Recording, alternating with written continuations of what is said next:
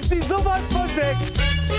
Wir spielen heute ohne mit Abseits, aber ohne! Oh,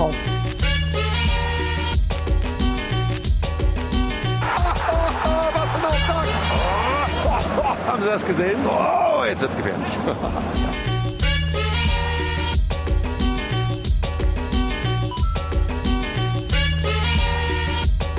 Ja, gehen Sie duschen mir ist auch kalt.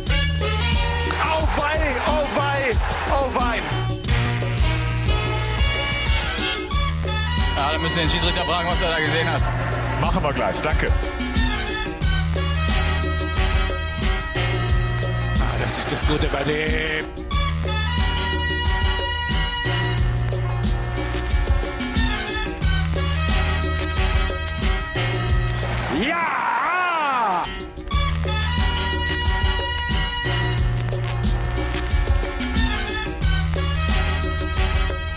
Das ist ein Name, der geht einem so herrlich von den Lippen.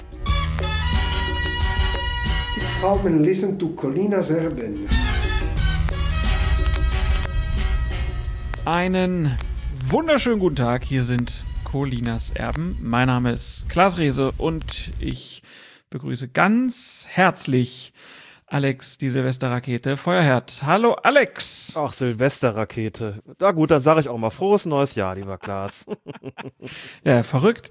Ähm, ich hatte, als wir das letzte Mal aufgenommen haben, das war Anfang Dezember, mal wieder natürlich gedacht, dass es, also dieses Mal wird das nicht so eine lange Pause, aber Kollege Lockdown hat dann doch irgendwie dafür gesorgt, dass, also bei mir zumindest, ähm, so ein richtiger Alltag kam nicht auf. Es war irgendwie mal Hü, mal Hot und äh, Weihnachten war auch ganz anders und äh, das neue Jahr, jetzt der erste Monat mit Distanzlernen bei der Tochter, Distanzlernen bei mir, äh, meine Frau im Homeoffice, äh, die kleine ähm, Tochter nicht bei der Tagesmutter. Ja, war schon besonders, besonderer Monat bisher. Aber umso schöner ist es, dich mal wieder zu hören jetzt. Das beruht auf Gegenseitigkeit. Man kommt vor lauter Corona zu nichts mehr, ne? Das ist aber, glaube ich, auch einfach, da sind, das ist teilweise so unterschiedlich. Also ich kenne Leute, die sitzen wirklich zu Hause, die arbeiten von zu Hause und dann gehen sie irgendwann mal raus, aber sonst langweilen die sich zu Tode. Ne? Und es gibt aber auch Leute, denen halt im Moment alles über den Kopf wächst, weil halt sozusagen den Deal, den man ja sonst so mit der Gesellschaft hat, ne, Kinder werden tagsüber irgendwie ähm, durch Bildung versorgt oder in der Kita pädagogisch wird sich drum gekümmert. Das bricht alles weg äh, und so hast du da so eine Kulmination und so erlebt das, erleben das alle irgendwie ganz anders. Klar, unterschiedliche Lebensrealitäten. Bei mir ist es zum Beispiel so, ich meine, ich bin ja ohnehin eigentlich immer im Homeoffice als Heimarbeiter sozusagen. Bei mir entfallen halt die ganzen Präsenzvorträge. Die werden teilweise ersetzt durch Online-Vorträge. Das ist auch gut und schön, aber ich würde natürlich schon gerne, ich mag ja auch dieses Reisen und vor Publikum sprechen, also vor Ja, ganz realem, richtigen, echtem Publikum. Dann anschließend geht man was essen und was trinken und tauscht sich aus, solche Geschichten halt. Und das entfällt natürlich, insofern kommen ganz andere Routinen natürlich rein und überhaupt Routinen teilweise, denn die habe ich ja manchmal gar nicht, wenn irgendwelche Veranstaltungen anstehen.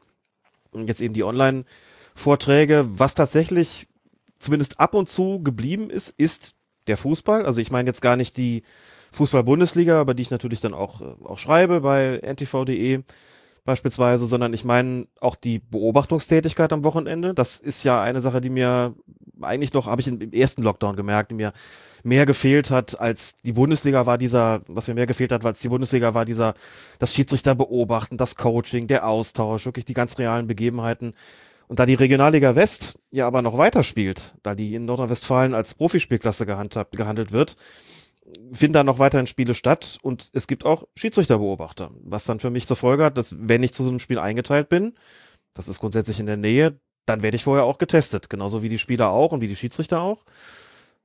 Mache auch ich einen Corona-Test und für den Fall, dass der negativ ausfällt, was bis jetzt zum Glück immer der Fall war, kann ich dann vor Ort auch ein Coaching vornehmen. Das geschieht dann schon auch mit Maske und allem Pipapo, klar. Aber es ist zumindest dann zulässig. Und das ist an den Wochenenden für mich dann schon, wie soll ich sagen, so eine Gelegenheit dann schon auch so ein bisschen die alte Routine beizubehalten. Und das mache ich dann schon auch sehr gerne. Aber es fühlt sich natürlich völlig anders an, denn in der Regionalliga sind zwar normalerweise keine 5.000, 6.000 Zuschauer und schon gar nicht noch mehr.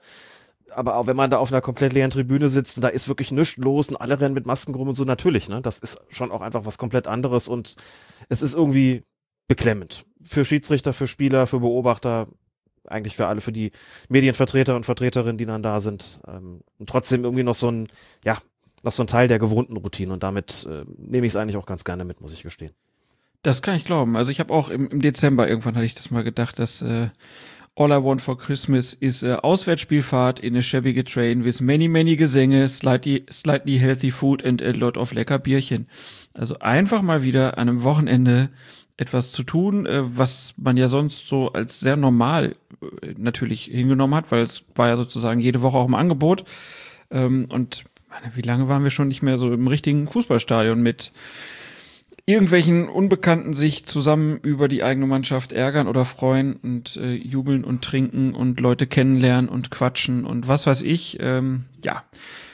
Ähm, bisschen müssen wir wohl noch aushalten, glaube ich. Ähm, ich habe neulich mal an unsere erste Folge gedacht, als, äh, als so sozusagen der erste Lockdown so war und es war so eine ganz ganz, ganz merkwürdige Stimmung, Weltuntergangsstimmung würde ich es fast nennen. Und ähm, Jetzt ist, glaube ich, so der, der zweite Bogen jetzt nochmal im zweiten Lockdown, dass eigentlich alle so genervt sind und mürbe sind und kaputt sind und müde. Äh, und natürlich auch dieser fürchterliche Januar ohne jegliche Sonnenstunden noch so sein eigenes dazugetan hat. Und ja, ich hoffe jetzt einfach mal drauf, dass das mit dem Frühjahr ein bisschen leichter wird. Das ist so meine Hoffnung, dass man da wieder ein bisschen mehr draußen macht. Also jetzt im Moment, wenn es so die ganze Zeit regnet, will man auch gar nicht mehr rausgehen. Das ist ja auch nochmal so fürchterlich. Mhm. Geht mir ganz genauso. Und vor ein paar Tagen gab es hier tatsächlich mal, ich weiß nicht, zwei, drei Sonnenstündchen und es war ein mhm. ganz kleines bisschen wärmer. Ähm, und dann war ich draußen, das roch auch schon so ganz, ganz ansatzweise nach Frühling und schon da habe ich gemerkt, das ist eigentlich schon Lockdown hin, Lockdown her schon auf jeden Fall ein Fortschritt. Wenn du die ganze Zeit immer nur grau hast, es wird nicht richtig hell. Alles, was du gerade gesagt hast, das trägt natürlich auch nicht zum Wohlbefinden bei. Tut's grundsätzlich schon nicht und wenn du dann noch drin sein musst, dann gerade gar nicht. Und insofern teile ich deine Hoffnung, wie wahrscheinlich irgendwie alle. Und dann schauen wir mal, wie wir da durchkommen. Aber deswegen gefällt es mir auch ganz besonders gut, dass wir es jetzt mal wieder schaffen, uns auszutauschen über solche Nebensächlichkeiten wie Fußball und die Schiedsrichterei. Genau, kann man einfach mal äh, den Gedanken freien Lauf lassen und ähm, wir werden heute an ganz viel Zeug erinnern, wo einige sich wieder denken, oh, das stimmt, das ist ja auch passiert. Ähm, wir werden nämlich heute viel über die Hinrunde dieser Bundesliga-Saison sprechen. Ähm, wir haben uns gesagt, über die letzte Saison 2019, 2020, so, da, da hüllen wir mal den, den Mantel des Schweigens äh, über die Einzelheiten, wollen aber immerhin so ein paar ähm, ja, große Linien vielleicht, äh, kurzes Resümee irgendwie ziehen. Ähm, da gab es jetzt ja vor allen Dingen erstmal das, das Handspiel, was viel in der Diskussion war. Und da hatten ja viele gehofft, dass es durch die Neufassung der Handspielregel, dass es dadurch klarer wird, wie Handspiel zu bewerten ist und weniger Diskussion. Alex, dein Eindruck, ähm, das ist nicht so gelungen, oder? Schöne Suggestivfrage. Schöne Suggestivfrage, genau. Wenn ich das nicht völlig falsch im Kopf habe, habe ich nach der Regelneuformulierung mal gesagt, ich glaube, wir diskutieren in Zukunft weniger darüber, was strafbar ist und was nicht. Das ist jetzt schon klarer voneinander abgegrenzt, als vielmehr darüber, ob das jetzt auch wirklich alles fairer oder dieses, um dieses große Wort noch zu benutzen, ob es jetzt gerechter zugeht, was das Handspiel betrifft. Ich habe insgesamt den Eindruck, so ist es ungefähr auch gekommen, was aber summa summarum nicht dazu geführt hat, dass die Diskussionen weniger geworden sind. Sie haben sich vielleicht inhaltlich ein bisschen verändert, würde schon sagen in die Richtung, wie ich es vermutet hatte weil teilweise natürlich Handspiele gepfiffen worden sind, wo die Leute dann gesagt haben, okay, wenn das jetzt d'accord mit den Regeln ist, schön und gut, aber ist das auch wirklich sinnvoll, das so zu machen? Da gab es schon so ein paar Fälle, die waren sicherlich grenzwertig und naja, also wir stehen nach wie vor vor dem alten Problem, solange man das Ganze sozusagen nicht in Schwarz und Weiß auflösen kann und will, also das hieße ja dann, jedes Handspiel zu bestrafen, wie unabsichtlich auch immer es geschehen mag, äh, solange man das nicht in Schwarz und Weiß auflösen kann, solange man also einen Ermessensbereich hat, solange man Kriterien zugrunde legt, wo man sagt, okay, wir wollen einfach auch nicht, dass jedes Handspiel umschutzlos strafbar ist, wird man Grauzone haben, wird man Diskussionen haben, das ist völlig klar. Wir haben ja schon mal drüber gesprochen, vielleicht muss man jedes Handspiel abpfeifen und stattdessen ein bisschen an den, an der Spielfortsetzung rumdoktern, sprich, vielleicht auch einen indirekten Freistoß geben, je nachdem. hat ja mal so ein, so ein Modell da aufgemacht. Das bleibt sozusagen dann auch in der Diskussion oder was heißt, es bleibt in der Diskussion, da ist es ja noch gar nicht drin, da, darüber könnte man sprechen, aber klar, insgesamt, es war muss ich sagen, glaube ich, nicht so der ganz große Wurf. Und wie es dann halt auch immer ist, wenn es nicht so richtig befriedigend läuft, gibt es dann bald die Ersten, die schon auch wieder vergessen haben, dass es vorher Diskussionen darüber gab und sagen, war es nicht vorher besser, als wir nur über Absicht geredet haben? Das kriege ich manchmal auf Twitter mit und schreibe dann zurück, Leute, ihr kennt schon noch die Diskussion, wie sie vorher war. Ne? Dass es irgendwie hieß, wollen wir nicht eher die Armhaltung zugrunde legen, weil man die eben objektiv bewerten kann. Man kann ja sagen, wenn die Armhaltung so ist und nicht anders, dann gucke ich drauf und sage, naja gut, wenn er den Ball jetzt mit der Hand spielt, dann ist es eben strafbar, wie wir es festgelegt haben. Aber es gibt halt auch da gewisse Einschränkungen. Da heißt es dann immer mal wieder, ja, wenn das und das äh, vorliegt, dann ist es strafbar oder in der Regel strafbar, manchmal aber eben auch nicht. Und so hat man nach wie vor Grenzfälle, bei denen es eben nicht so klar ist. Und das hat dann dazu geführt, dass die Diskussionen insgesamt, glaube ich, nicht unbedingt abgenommen haben. Und dazu kommt noch ein Punkt, der ist tatsächlich sehr schwierig. Diese Handspielregel bleibt einfach sehr, sehr, hm, sagen wir mal, anspruchsvoll formuliert. Man könnte auch sagen, umständlich.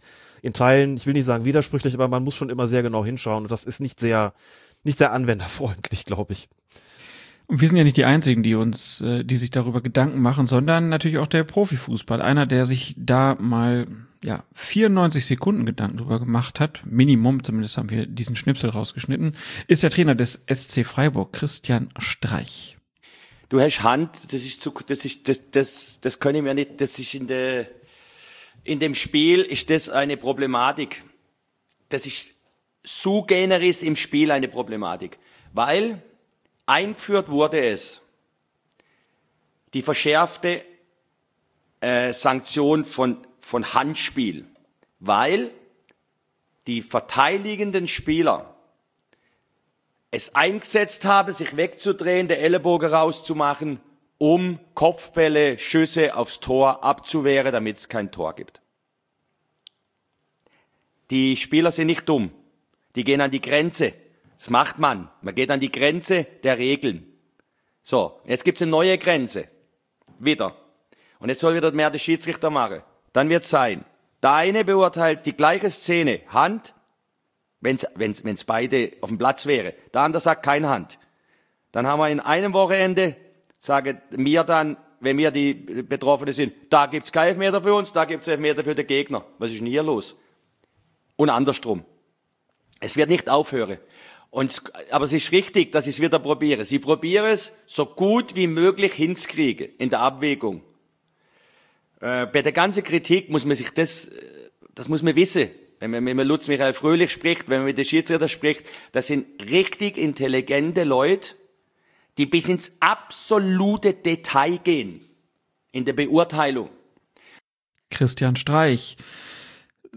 Ich glaube, man, man hat ja gemerkt, dass er auch in seinen Gedanken, die waren ja ein wenig verschachtelt zwischendrin, ähm, dass, dass, dass, ja, er hat darum gerungen, die richtige Formulierung zu finden. Er, er wollte jetzt halt nicht sagen, äh, ich find's gut, wie es ist. Nee, der Meinung ist er nicht. Er sagt aber auch, es ist nicht alles Mist und er sagt halt wichtiger Punkt, die Leute, die sich darum kümmern, die versuchen das ähm, umzusetzen, die wollen keinem was Böses, sondern sie versuchen die beste Lösung zu finden. Gerade den letzten Punkt, den machen wir ja auch äh, immer mal wieder, ne? Das ist ja schon, man, man, dass das in den Diskussionen oft so ein bisschen zu kurz kommt. Du hast äh, irgendeine neue Regel und dann wird gesagt, ah, das, das funktioniert ja gar nicht, äh, so und so. Man vergisst dabei, dass, dass es einen Sinn gibt, warum das so eingeführt wurde. Also hier ähm, gerade beim Handspiel klingt das, wie er es sagt, es ist eine Verschlimmbesserung. Verschlimmbesserung habe ich jetzt gar nicht unbedingt rausgehört, was ich aber sehr. Ja, weil er sagt, die, dass die Vergleichbarkeit nicht mehr so gegeben ist. Der eine wird so machen, der andere wird so machen und das ist ja das, was wir eigentlich komplett vermeiden wollen.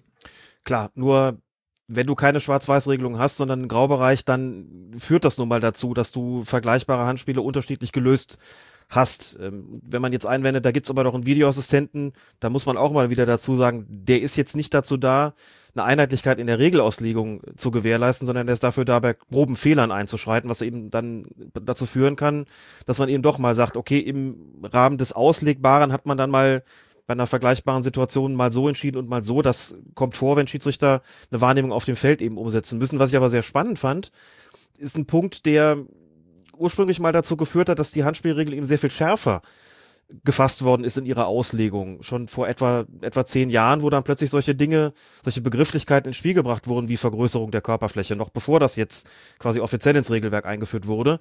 Wenn das dich vielleicht noch, als wir 2012 den Podcast gegründet haben und dann in Düsseldorf mal waren auf einer Medienschulung des DFB, da hat Helmut Krug damals gesagt, naja, es ist schon auch einfach so, dass die Spieler immer geschickter geworden sind, dass die Spieler immer geschickter geworden sind, daran es auszusehen zu lassen, sozusagen wie ein Unfall. Und das ist im Grunde genommen so ein bisschen das, was Christian Streich gerade auch, auch gesagt hat. Er sagte, die gehen an die Grenze, die sind nicht dumm, die testen das sozusagen aus.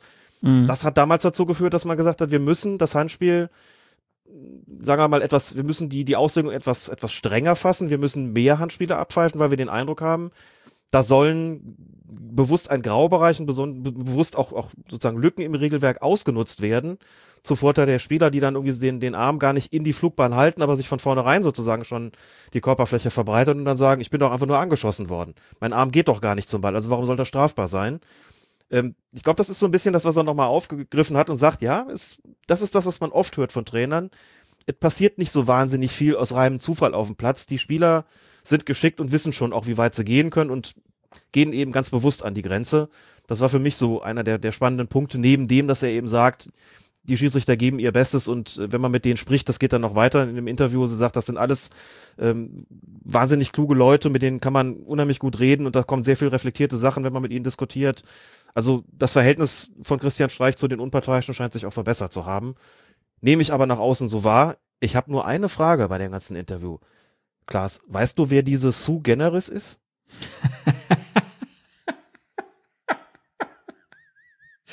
Das ja. habe ich mich wirklich gefragt. Es ist Sue Generis im Spiel. Aber wer ist diese Sue Generis? Ja, das ist, ähm, das ist, ähm, wie, wie, nennt man das? Ähm, alle, alemannisches Latein ist das. Das ist alemannisches Latein, genau.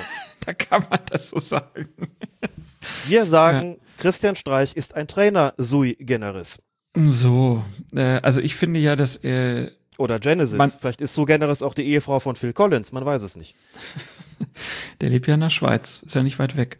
Siehst du? Ähm, die, also ich finde, man hört da schon auch ein bisschen raus, dass er sich viel mit Schiedsrichtern unterhalten hat. Also auch diese Sache, ne, Spieler sind so clever. Ähm, das hört sich schon so an, dass er da vielleicht auch mal drüber nachgedacht hat und gemerkt hat, ja, stimmt, auch meine Jungs, äh, klar, die wollen immer an die Grenzen gehen und wenn es eine neue Regel gibt, dann wird immer geguckt, wie weit kann ich mit der Regel denn jetzt als nächstes gehen. Also, ja, klares Ding, ähm, aber die Handspielregel, also jetzt den letzten paar Wochen, weiß ich, habe mir einen ganz großen Aufreger gehabt, was Handspiel anging. Ach Gottchen, Siehst du, das ist dann immer so, wenn du mich sowas fragst, ja. dann muss ich mal nachdenken und so, haben wir irgendwas gehabt in letzter Zeit, was wieder da so ganz nee. besonders viel. Wahrscheinlich es, übersehen es wir jetzt gerade was. Ne? Es ist nicht mehr ganz so viel, aber das kann auch wieder sich ganz schnell ändern. Dann hat man wieder drei Spiele mit drei unterschiedlichen, äh, mit drei ähnlichen Szenen, Szenen, meine Güte. Äh, und dann hast du äh, wieder die ganz große Handspieldiskussion. Also das Thema, ich denke, es wird uns immer mal wieder begegnen. Dann gab es ja die verschärfte Linie bei unsportlichem Verhalten seit Rückrundenbeginn. Äh, kon konsequent umgesetzt und ein Erfolg aus deiner Sicht? Corona ist dazwischen gekommen, deswegen ist es schwierig, da eine Zwischenbilanz zu ziehen. Wir haben am Anfang eine recht konsequente Umsetzung gehabt, dann hat das Ganze so ein bisschen nachgelassen, hat wahnsinnig viele Diskussionen gegeben in den Spieltagen, die dann noch mit Zuschauern stattgefunden haben, wo Leute gesagt haben, da ist vor zwei Wochen aber verwarnt worden, da ist äh, Alessandro Player sogar vom Platz geflogen, jetzt macht da einer was ähnliches und der muss jetzt nicht runter.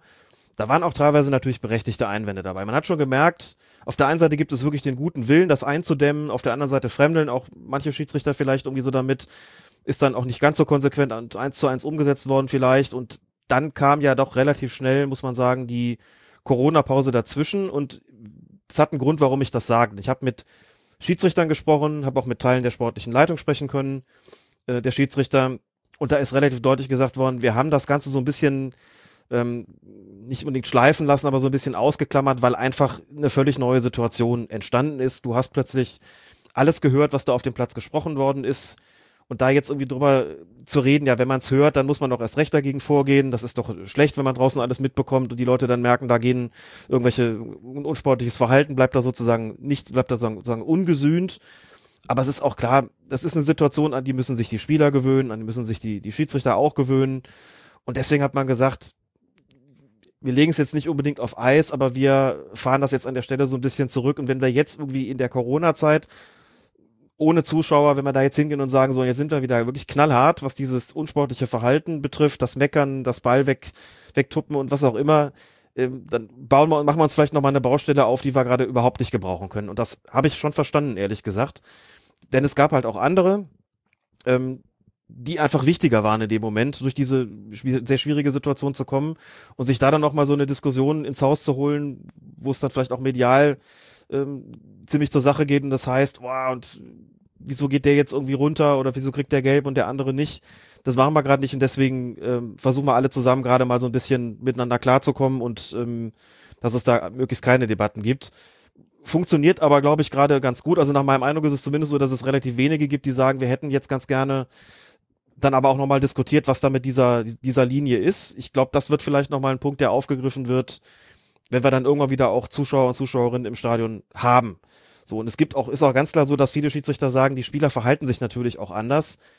Wir hatten die ersten zwei, drei Spieltage an Corona, da hat es eine totale Zurückhaltung gegeben, dann erkehrten so die alten Marotten inzwischen dann auch, oder relativ schnell dann auch, äh, auch zurück auf den Platz. Äh, wurde auch wieder ein bisschen mehr gemeckert, aber so insgesamt ist das Verhältnis zwischen Spielern und Schiedsrichtern jetzt in den, in den Spielen ohne Zuschauer, würde ich sagen, auch nicht das Allerschlechteste. Ähm, gewisse Gepflogenheiten und gewisse schlechte Angewohnheiten kommen da weiterhin zum Tragen, aber ich glaube auch, dass das momentan wirklich nicht unbedingt vorrangig ist und tatsächlich eine Geschichte wo man sagt, so, und das haben wir damals beschlossen, dass wir da konsequenter vorgehen und das nehmen wir jetzt sozusagen nochmal auf, denn Spiele mit Zuschauern sind auch nochmal was anderes und die Zuschauer reagieren ja auch auf gewisse Unsportlichkeiten und können damit auch das Spiel negativ beeinflussen und deswegen besteht da dann vielleicht auch nochmal, das sagen wirklich auch viele Schiedsrichter, die sagen wirklich so dieser Impuls von außen durch die Zuschauer, der fehlt total und der macht auch was mit dem Spiel. Ne? Also Zuschauer können das Spiel natürlich beeinflussen. Und natürlich, wenn es ein Five-Konzert gibt und wenn man das Gefühl hat, so, da, da reagiert jetzt ein Publikum, gerade der Heimmannschaft darauf, dass es glaubt, ständig benachteiligt zu werden, das macht was mit dem Spiel, das macht was mit dem Schiedsrichter, das ist vollkommen klar. Und deswegen versucht man gerade so ein bisschen die Zahl der Baustellen gering zu halten, um miteinander klarzukommen. Und ich finde aber schon, das ähm, klappt eigentlich auch ganz, ganz, das klappt eigentlich auch ganz gut. Also würdest du auch denken, äh, dass es sich dann auch lohnt, ne, wenn Zuschauer wieder da sind, da nochmal einen genaueren Fokus drauf zu legen, wie denn die Schiedsrichter das dann, wie konsequent das dann gehandhabt wird. Ne? So würde ich das sehen und ich glaube, dass man momentan noch gar keine wirkliche Zwischenbilanz da ziehen kann, einfach weil es zu wenige Spieltage gegeben hat, an denen das wirklich umgesetzt werden konnte. Und ist ja ein wesentlicher Punkt. Das Ganze, das muss man ja nochmal dazu sagen, ist ja nicht zuletzt mit Blick auf den Amateurfußball eingeführt worden, Stichwort Vorbildfunktion ne, so das, was äh, dann an mehr, das, das Mehr an Konsequenz im Profibereich soll ja positive Folgen haben, soll es ja den Kollegen und Kolleginnen im Amateurbereich leichter machen.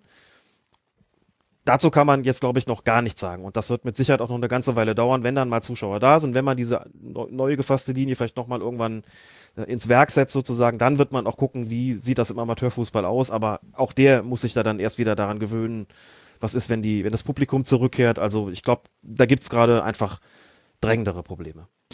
Das stimmt wohl. Aber ganz spannend in dem Zusammenhang, äh, der liebe Max Jakob Ost vom Rasenfunk, der hat uns auf eine Studie hingewiesen gehabt. Ähm, da geht es darum, ähm, welchen Einfluss denn die äh, Abwesenheit von Publikum ähm, auf die Leistung und die, die Schiedsrichter hat. Und also während, während dieser Covid-19-Pandemie. Und in dieser Studie ähm, haben die sich ganz viele Profifußballmatches äh, angeguckt, ähm, die ohne Zuschauer stattfanden, haben sich 17 Länder angeguckt, 23 Ligen, insgesamt ähm, fast 1500 Spiele in der Saison 2019-2020 und äh, die haben rausgefunden, dass ohne Zuschauer äh, gibt es weniger Karten ähm, für die Auswärtsmannschaften. Ähm, und auch in dieser Zeit hat sich der, der Heimvorteil der Fußballmannschaften ähm, natürlich verringert. Das haben wir auch schon ein bisschen beobachtet. Ähm, in dieser Studie heißt es, dass bis zu ein Drittel weniger Karten gegeben wurden für die Auswärtsmannschaften. Das fand ich schon einen krassen Wert. In der Tat, in der Tat. Krasser Wert. Trotzdem irgendwas, von dem man vielleicht spontan auch sagen würde, überrascht jetzt. Also ist wirklich deutlich, stimmt, aber trotzdem was, wo man vielleicht sagen würde, überrascht jetzt auch nicht unbedingt, ne? Dass man weiß, dass das Publikum einen gewissen Einfluss hat auf das Spiel, auf den Spielverlauf und vielleicht auch auf den Schiedsrichter auf die, und dessen Spielleitung. Scheint mir recht logisch zu sein. Also jetzt gar nicht mal so platt in dem Sinne, wenn da weniger Heimpublikum ist, das sozusagen den Schiedsrichter quasi gegen die Auswärtsmannschaft dann irgendwie beeinflusst, dann äh, ist es auch logisch, dass es entsprechend weniger Karten gibt, sondern für die Gesamtspieldynamik einfach. Ne?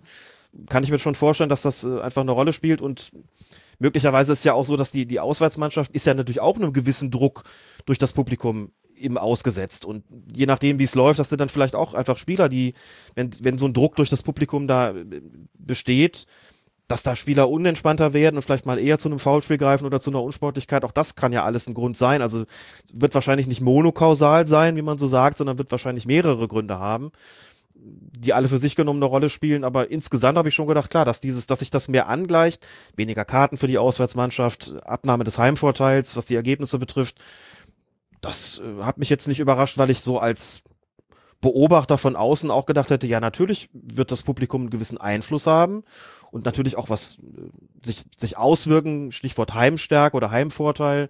Das ist, denke ich, nicht von der Hand zu weisen und auch die Schiedsrichter selbst sagen ja, natürlich ist es mit Publikum eben ein völlig anderes Spiel und es besteht natürlich auch weniger Druck. Äh, also es entfällt sozusagen ein, ein nicht unwesentlicher Faktor, der eine Spielleitung natürlich beeinflusst in vielerlei Hinsicht. Jetzt gar nicht im Sinne von, wir bevorzugen dann äh, eine Mannschaft und dann zwar das Heimteam, sondern einfach auch so, dass es einfach eine Rolle spielt, ob da Leute reagieren von der Tribüne und du das irgendwie verarbeiten musst und dir vielleicht auch Gedanken machen musst, was das für deine Spielleitung bedeutet oder ob du es nicht tun musst. Der Druck ist geringer. Klar, ähm, ich, ich glaube ja auch, dass, also Spielweise verändert sich ja auch. Ne? Also es gibt ja auch einige, die sagen, dass zum Beispiel dass dieser Stuttgarter Erfolg, den man teilweise von dieser sehr jungen Mannschaft sieht, dass der mit Zuschauern vielleicht nicht so passiert wäre. Also zum Beispiel, dass die äh, in Dortmund äh, so gut gespielt haben, dass es auch zum Beispiel damit zusammenhing, dass da einfach nicht die gelbe Wand war und die nicht eingeschüchtert waren, sondern die konnten sozusagen in einem großen Stadion frei aufspielen, hatten dann irgendwann ein gutes Gefühl und äh, haben so ja so zu ihrer Leistung gefunden. Also auch da ein Einfluss, dass man vielleicht auch, ähm, dass Auswärtsmannschaften dann auch weniger gezwungen sind, harte Fouls zu ziehen. Also da müsste man ja auch nochmal gucken, was für gelbe Karten fallen denn eigentlich weg. Das wurde jetzt hier nicht getan, aber so ein Drittel so als Wert fand ich schon einfach enorm. Also dass es so viel ist, dass äh, ja, wenn du mich vorher hättest schätzen lassen, hätte ich niemals so einen Wert genannt, glaube ich. Ein Drittel hätte ich auch nicht gesagt, bisschen weniger schon. Und ansonsten, klar, alles, was du gesagt hast, ist immer auch die Frage zu stellen, gibt es Mannschaften wie Schalke 04 beispielsweise, die eben vielleicht auch sehr stark äh, davon leben, dass sie einfach ein Publikum haben, das sie pusht, dass sozusagen so eine, so eine extrinsische Motivation hast, das glaube ich irgendwie verleiht und spielt es nicht einfach auch eine Rolle. Oder Mannschaften wie Wolfsburg, den, die, die gar keinen Unterschied merken. Kader. Cheap Shot, ich weiß. Du alter, ja, Cheap Shot mit alter 96-Fan. Ja, also, ich weiß nicht, die, die Spieler von Bayern München haben gesagt, dass es für sie eben total starker Faktor war, diese intrinsische Motivation, gerade in der vergangenen Saison, die sie dazu getrieben hat, dann wirklich alles zu gewinnen, die sie total, also sie mussten sich selbst pushen, haben das aber eben auch sehr, sehr gut geschafft, besser als andere. Hat und sagen ganz klar, das hat dazu beigetragen, dass, dass wir so großen Erfolg hatten und es ist dann, wenn man alles gewonnen hat, auch schwieriger, ne, wenn man dann in die neue Saison geht, schwieriger sich zu motivieren, wenn man da permanent vor leeren Rängen äh, spielt. Und man weiß, das ist jetzt wieder eine lange Strecke bis zum Saisonende, mhm. äh, wo man noch nicht die Ziele direkt vor Augen hat und dann scheidet man dann doch auch mal als Bayern München im Pokal bei Holstein Kiel aus ähm, und muss das, das gleichzeitig. Der Schnee. Das war der Schnee. Ach, was wäre da sonst los gewesen? Du meine Güte. Selbst als, als Bayern-Sympathisant muss ich ja sagen, es hat mir für die Kieler so leid getan, ja. dass sie das nicht so feiern konnten. Aber klar, also ich glaube, das hat einfach, wirkt sich in ganz, ganz vielerlei Hinsicht aus. Ähm, ja, und möglicherweise auch äh, dann, dann eben auch dahingehend, dass man sagt, gut, man spielt da vielleicht weniger hart in bestimmten Situationen als, als Auswärtsmannschaft. Das mag sicher alles eine Rolle spielen. Jetzt haben wir schon gesagt, okay, es gibt irgendwie scheinbar weniger gelbe Karten. Ähm, was, was macht dieser Geisterspielmodus sonst aus deiner Sicht mit Schiedsrichtern und Assistenten? Ein Punkt, der eine große Rolle spielt, sagen dir eigentlich alle, mit denen man drüber spricht, ist der Faktor ist Fr die Frisur. Neuerdings, ja. Es ist irgendwie beim ersten Lockdown, glaube ich, gerade noch so gut gegangen, ne? Äh, mit den Corona-Frisuren und jetzt ähm, ist es dann auch bei den Schiedsrichtern, sieht man schon die ersten, bei denen man, um jetzt einen Kollegen mal sinngemäß zu zitieren von uns, bei dem man das Gefühl hat, ja, da möchten sich vielleicht auf der Platte auch schon Störche paaren. ähm, das wollen wir dann auch autorisieren. Das war ein Tweet unseres Mhm. Kollegen Thomas Nowak auf Twitter, Dagobert95, der gesagt Ja. hat, ich sinngemäß, ich habe ihn jetzt nicht vorliegen, den Tweet, aber Status Corona-Frisur auf meiner, auf meinem Kopf möchten sich Störche paaren. Das, ähm, Stimmt. also kürzlich Fußball geguckt und gedacht, so der eine oder andere sieht mit den etwas längeren Haaren eigentlich gar nicht schlechter aus, ne? Also, so wie wir damals bei Peter Gagelmann gesagt haben, als der dann aufhörte zu pfeifen und der Bürstenhaarschnitt, der leicht militärische Bürstenhaarschnitt dann so einer etwas lockereren Frisur irgendwie wich, das sah irgendwie auch alles gleich freundlicher aus irgendwie so und mit seiner, mit seiner wirklich immer schon sanft gewesenen Stimme, das passte irgendwie alles besser zueinander. Momentan gibt's auch so ein paar, wo ich sagen würde, das ist euch, steht euch eigentlich gar nicht so schlecht. Ne? Aber das, okay, Corona-Frisur, wir sind ja Mode-Podcast, da müssen dann natürlich auch, selbstverständlich auch über äh, Frisuren sprechen. Und es ist auch einfach ganz unterschiedlich. Ne? Es gibt welche, die haben schon wieder fein rasierte Seiten, aber es gibt halt auch äh, welche, da muss man sagen, ja, langes Haupthaar Ja. ähm, steht nicht jedem. Ja, bei Manuel Gräfe wippt die Matte gerade so ein bisschen, das stimmt. Ich habe damit nicht sagen wollen, dass ihm das nicht steht. So wollte ich es gar nicht ausdrücken. Du, das habe ich dir auch gar nicht unterstellt, Klaas. Hast du das so verstanden? Das habe ich jetzt so verstanden, ja. Ach, ja, das ist aber dann deine Interpretation, dafür kann ich ähm, aber lassen wir diesen Aspekt mal beiseite. Alle, mit denen man spricht, sagen, Fakt, ein Faktor ist die Konzentration. Mit Publikum, also bist du natürlich automatisch fokussiert und das Publikum zwingt dich sozusagen äh, dann auch dazu, indem es reagiert und natürlich das, das Spiel auch verfolgt und entsprechende Resonanz gibt. Und das sagt, das ist, sagen viele, das ist schon dann auf den Platz zu gehen und so gar kein Feedback von außen zu bekommen, wie gerecht oder ungerecht auch immer das sein mag. Also das ist schon, ist schon schwierig und auch aus der sportlichen Leitung gibt schon auch, ich sagen, es gibt, wir haben halt Schiedsrichter, die kommen eben auch sehr stark über diese Publikumsresonanz und beziehen es in gewisser Weise auch mit ein. Also bei 50-50 Situationen ist es sagen, wir wollen hier äh, auch ein- eine Spielleitung liefern, die von einer gewissen Balance geprägt ist, soweit das möglich ist. Du wirst immer Spiele haben, wo du sagst, die einen knüppeln einfach mehr, also kriegen sie auch mehr Freistöße gegen sich. Ist halt mal so. Und es gibt andere Spiele, wo man sagt, ja, das, man kann irgendwie gucken, so die Kunst der Spielleitung besteht eben auch darin, für Ausgleich zu sorgen, eine Balance herzustellen. Wie gesagt, wenn es möglich ist, gerade im Bereich der 50-50-Situationen. Und heute hat man eine, eine größere Zahl an, an Situationen, bei denen es gar nicht darum geht, irgendeine, wie auch immer geartete Form von, von Reaktion oder Erwartungshaltung irgendwie mit zu berücksichtigen, sondern wo man wirklich drauf guckt und sagt, da pfeife ich jetzt genauso, wie ich es in dem Moment wahrgenommen habe, überhaupt keine Faktoren einzubeziehen. Also nochmal, bevor hier der Widerspruch kommt, mir ist das wichtig, wir reden über Situationen, bei denen ein denen ein Ermessensspielraum besteht. Wir reden nicht über klare Fouls, wo man dann sagt, na ja, wir haben jetzt, ich habe jetzt achtmal nacheinander für die einen gepfiffen. Jetzt haben wir zwar ein klares Foul, aber ein neuntes Mal pfeife ich nicht. Jetzt pfeife ich dann für die anderen. Das ist natürlich Quatsch. Ne? Wir reden über den großen Bereich der, der Grauzonen und Ermessensspielräume, in dem auch für den Schiedsrichter ein gewisser Gestaltungsspielraum, Ermessensspielraum eben gegeben ist und wo man auch für eine Balance sorgt. Und da spielt das Publikum natürlich eine Rolle. Und das entfällt gerade. Also das machen Geisterspiele auf jeden Fall mit Schiedsrichtern. Und natürlich auch der Punkt, haben es schon angesprochen, man hört fast jedes Wort. Man hört Mhm. auch dann, wie sich Schiedsrichter mit Spielern unterhalten. Gerade wenn es dann Richtung Seitenlinie geht und du vielleicht einen Trainer mal ansprechen äh, musst. Da gab es kürzlich, ah, ich habe es jetzt leider nicht mehr ganz äh, präsent, Patrick Ittrich hatte, glaube ich, ein Drittligaspiel mit Beteiligung des, lass mich nicht lügen, ich glaube VfB Lübeck. Mit einem Trainer ist er, der ist jedenfalls raus.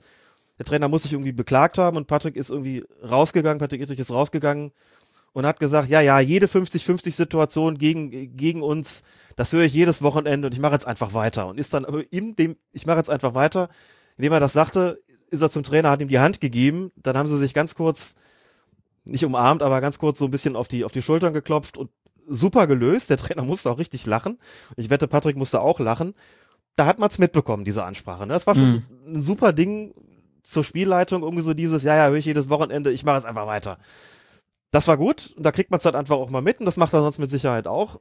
Aber es mag auch Situationen geben, wo du sagst, jetzt würde ich gerne irgendwas mal, mal auch rauslassen, von dem ich jetzt nicht unbedingt will, dass es außen jeder mitkriegt oder umgekehrt, kriegst einen Spruch ab und denkst dir, hm, also Im Normalfall würde ich jetzt gar nicht über eine gelbe Karte nachdenken.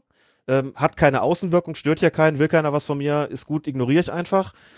Und dann wird es über die Außenmikrofone übertragen und dann hast du vielleicht auf Twitter gleich wieder zehn Leute, die sagen, dafür kriegt der keine gelbe Karte oder was.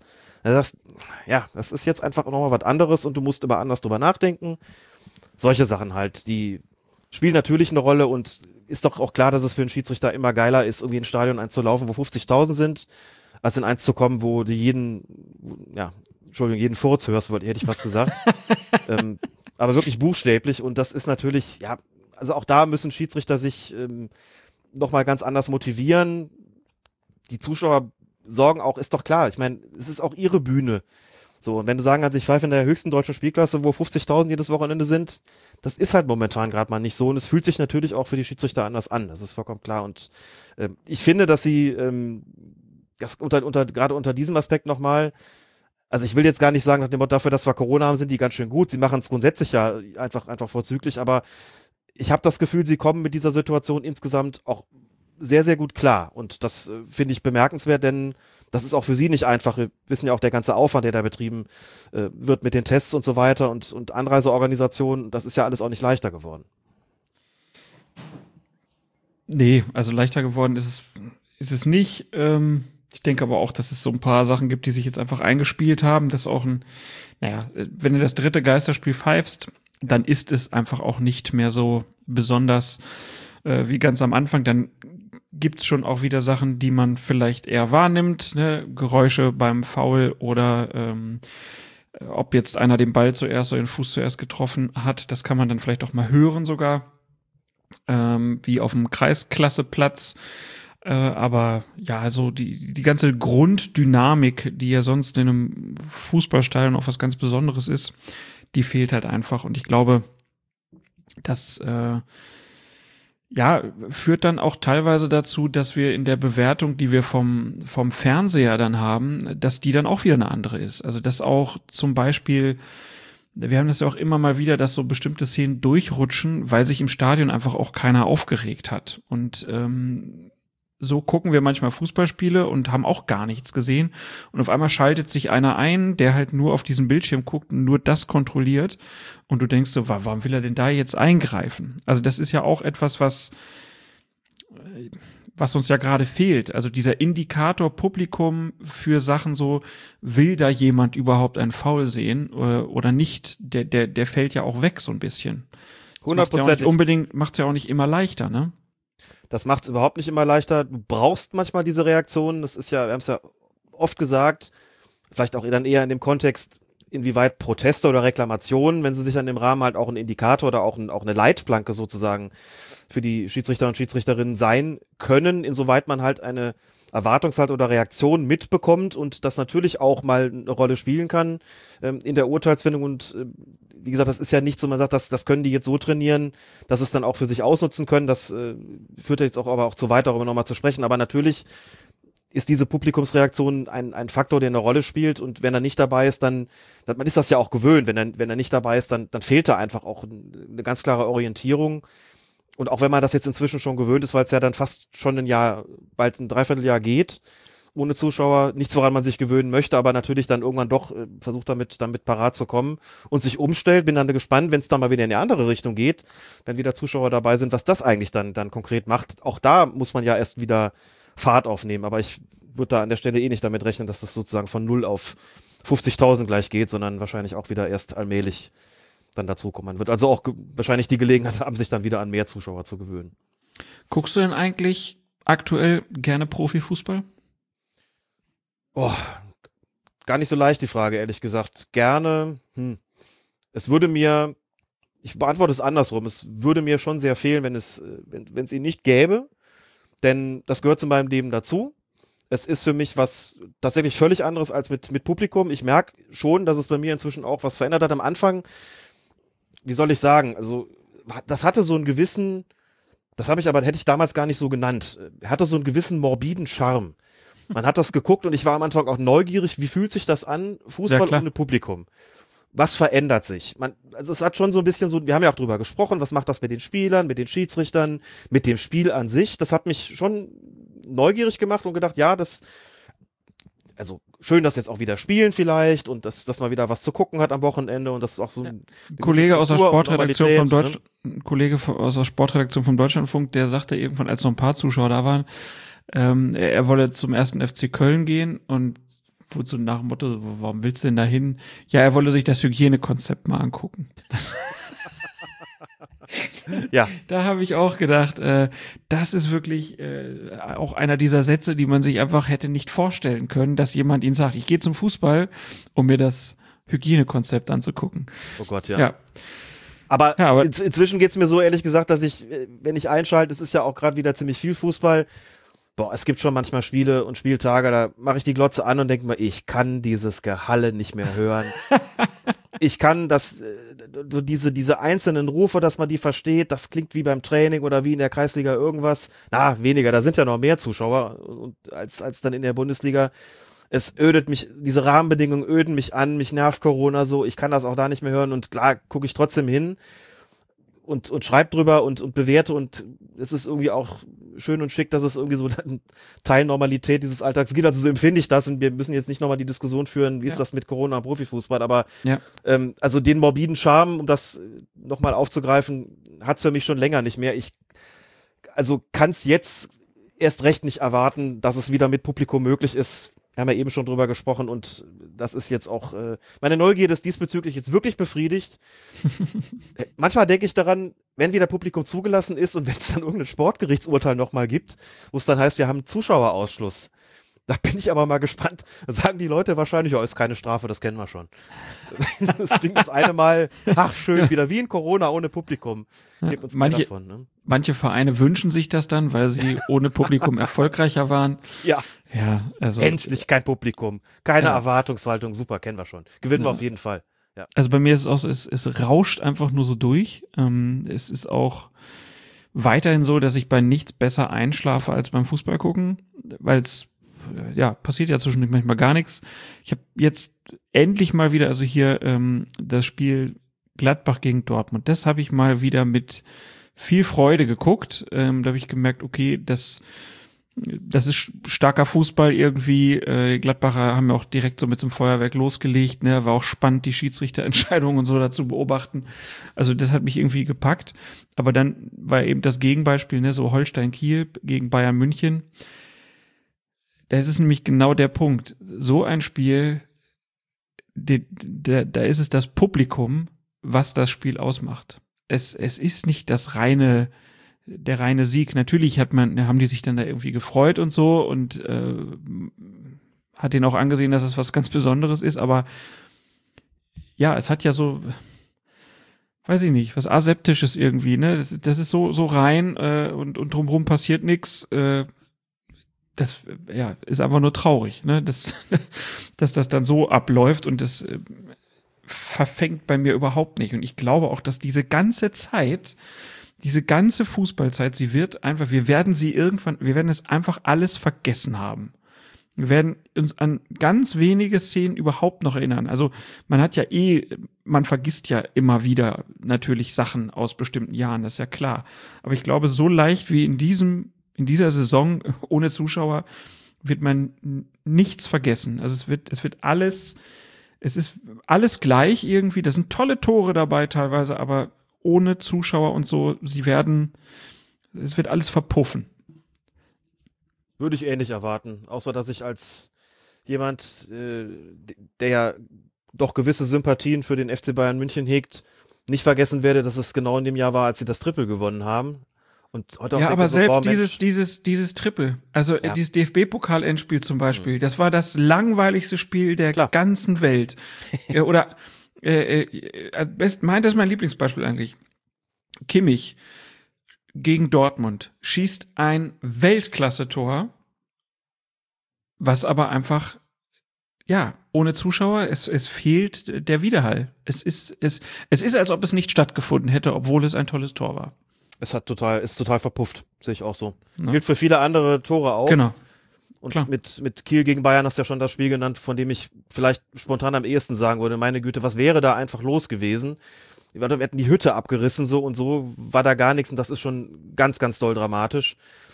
Ja, das Also, aber gebe ich dir recht. Ich glaube, wenn dann ein paar Jahre ins Land gezogen sind, wird das dann so, dass man sagt, wir wollen uns auch einfach gar nicht an die, an die, die Situation erinnern. Und da gehört dann der Fußball vielleicht auch dazu. Da ist man einfach nur froh, dass es wieder anders ist. Genau. Es fehlt ja auch, ne, wenn man sich die Fernsehübertragung einfach mal anguckt. Ne, normalerweise hast du ja dann äh, Tor, jubelnde Menge, jubelnder Spieler, jubelnde Menge, Zeitlupe, jubelnde Menge. So, das ist das. Und jetzt hast du einfach nur Spieler, Wiederholung. Dann laufen die Deppen immer noch zur Eckfahne, wo man sich so denkt, warum? äh, und dann, äh, ja, dann geht's halt weiter. Das ist, ja, verpufft einfach alles. Also auch die ganze Aufbereitung einfach sehr schwierig. Ähm, was natürlich durch Corona jetzt komischerweise gar kein Thema mehr ist, ist der sogenannte Drei-Stufen-Plan. Jetzt werden einige zu Hause sitzen und denken, Drei-Stufen-Plan. Was war das nochmal? Genau. Was war das jetzt nochmal? Und dann braucht man einfach nur sagen, hopp. Und dann weiß wieder jeder, ach ja, die Szene des Jahres, die Fairplay-Szene des Jahres, äh, vom Handelsblatt sogar gekürt äh, als Moment, wo sich dann Rummenigge und Hopp dann sogar noch trafen. Den Sportbild Award haben sie dafür bekommen. Für diese tolle, tolle Geste, um ähm, ja diese diese Spielunterbrechung dann äh, zu feiern und ihre Art damit umzugehen. Wurde ja schon breit diskutiert, ne, dass man das in anderen Szenen viel äh, nötiger gehabt hätte und ähm, man hat sich auch gefragt, ob diese Paragraphenauslegung da denn so richtig ist, weil eigentlich war jetzt die Beschimpfung eines einzelnen Mannes da gar nicht vorgesehen, sondern da ging es vor allen Dingen ja um ähm, Rassismus. Ich weiß nicht, was stand noch drin in dem Artikel? Äh, Antisemitismus, Homophobie, ich weiß es gar nicht genau. Diskriminierendes Verhalten. Ich Diskriminierendes glaube, Verhalten. besonderer Schwerpunkt gelegt worden. Auf jeden Fall Ja. ist es eigentlich klar, dass es eigentlich für was anderes zunächst mal gedacht war.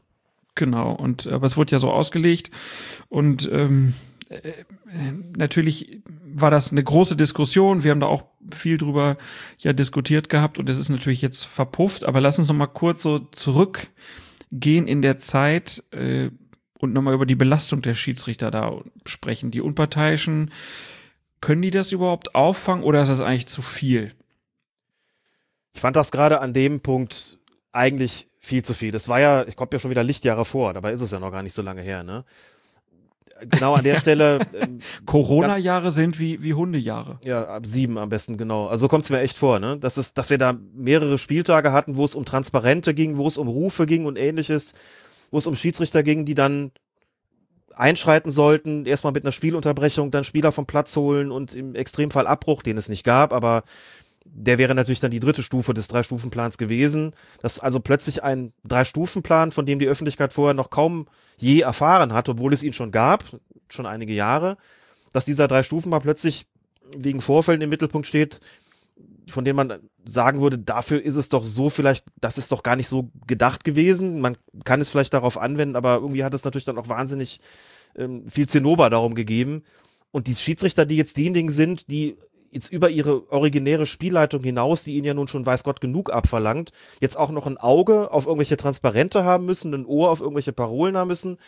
Klar hat man den vierten Offiziellen, klar hat man den Videoassistenten, die da auch mithören und vielleicht die Schiedsrichterassistenten draußen, aber du weißt, worauf ich hinaus will. Und dann auch noch ein, ein, sozusagen eine Entscheidung treffen müssen, müssen wir da jetzt unterbrechen, Durchsage veranlassen, was steht da eigentlich genau, wie ist das zuzuordnen, wird dann noch wahnsinnig was aufgebürdet und das ist so ein Punkt, also bei klaren, einwandfreien rassistischen Äußerungen auf Transparenten, auf durch Durchparolen, wenn das jemand mitbekommt, das ist klar zuzuordnen, das ist klar wahrzunehmen, das ist klar zu sehen, zu hören, was auch immer, dass man sagt, da müssen wir jetzt handeln, das ist auch eine gesellschaftliche Verantwortung, die wir haben an der Stelle. Und in puncto gesellschaftliche Relevanz reden wir auch nochmal über was ganz anderes, wenn wir über Rassismus, Antisemitismus, Sexismus, Homophobie sprechen. Dass das ein Punkt ist, wo man sagt, da sind die Schiedsrichter auch gefordert. Das sehe ich vollkommen ein und das ist zum Glück dann aber auch nicht so alltäglich im Profifußball, dass man Angst haben müsste, dass es also ne, in jedem Spiel irgendwie vorkommt. Aber das ist das, wofür es ursprünglich mal, mal geschaffen wurde und dahin sollte es auch zurückkehren und alles andere ähm, verlangt, glaube ich, wenn es jetzt um, um Schmähungen von Vereinsfunktionären geht, ähm, es ist, glaube ich, erstens schwierig, da eine Grenze zu ziehen und es ist, glaube ich, einfach zweitens viel zu viel verlangt von Schiedsrichtern, da dann auch noch äh, die Instanz zu sein, die ad hoc eine Entscheidung treffen soll, ob da jetzt in irgendeiner Form dagegen vorzugehen ist oder nicht. Das würde ich doch, hätte ich sehr, sehr gerne, dass das von ihrem Rücken genommen wird und dass sich das wieder auf den Kern fokussiert, für den, dessen wegen der Drei-Stufen-Plan überhaupt geschaffen worden ist. Und da sind wir bei, sagen wir mal, ganz anderer Form von, von auch gesellschaftlich deutlich relevanterer Diskriminierung. Dem ist nichts hinzuzufügen meinerseits und ähm, ich bin sehr gespannt, wenn da wieder Zuschauer da sind, ähm, wie dann damit so umgegangen wird in Zukunft, ob denn, wenn es rassistische Vorfälle gibt oder so, ähm, ob dann weiterhin so konsequent geahndet wird ähm, oder ob auch das wieder so ein bisschen verblasst. Denn sowas hat ja auch immer so ein bisschen Konjunktur kam ja damals auch, glaube ich, aus Frankreich vor allen Dingen, wo das dann eingesetzt wurde. Und auf einmal hat man sich überlegt, ach, das könnte man doch beim Hop auch mal machen. Ähm, mal schauen. Äh, Wäre ja auch ganz schön, wenn wir es gar nicht mehr brauchen würden. Gut, äh, dann würde ich jetzt mal äh, sagen, wir sind jetzt erstmal mit der, ja, mit dem groben Rückblick äh, fertig und dann hatten wir uns ein paar Szenen rausgesucht aus dieser ähm, Hinrunde. Und das erste ist aus dem Spiel Stuttgart gegen Freiburg. Das war das erste Spiel am ersten Spieltag. Schiedsrichter Benjamin Cortus. Und da war ähm, das Spiel so gelaufen, dass die Stuttgarter 3-0 äh, zurückgelegen hatten gegen Freiburg, hatten dann auf 2-3 verkürzt und es lief die Nachspielzeit. Stuttgart drängte äh, auf den Ausgleich und äh, ja, Freiburg musste um diesen Auswärtssieg noch bangen. Es gab dann einen Freistoß äh, für Stuttgart äh, auf der Außenbahn.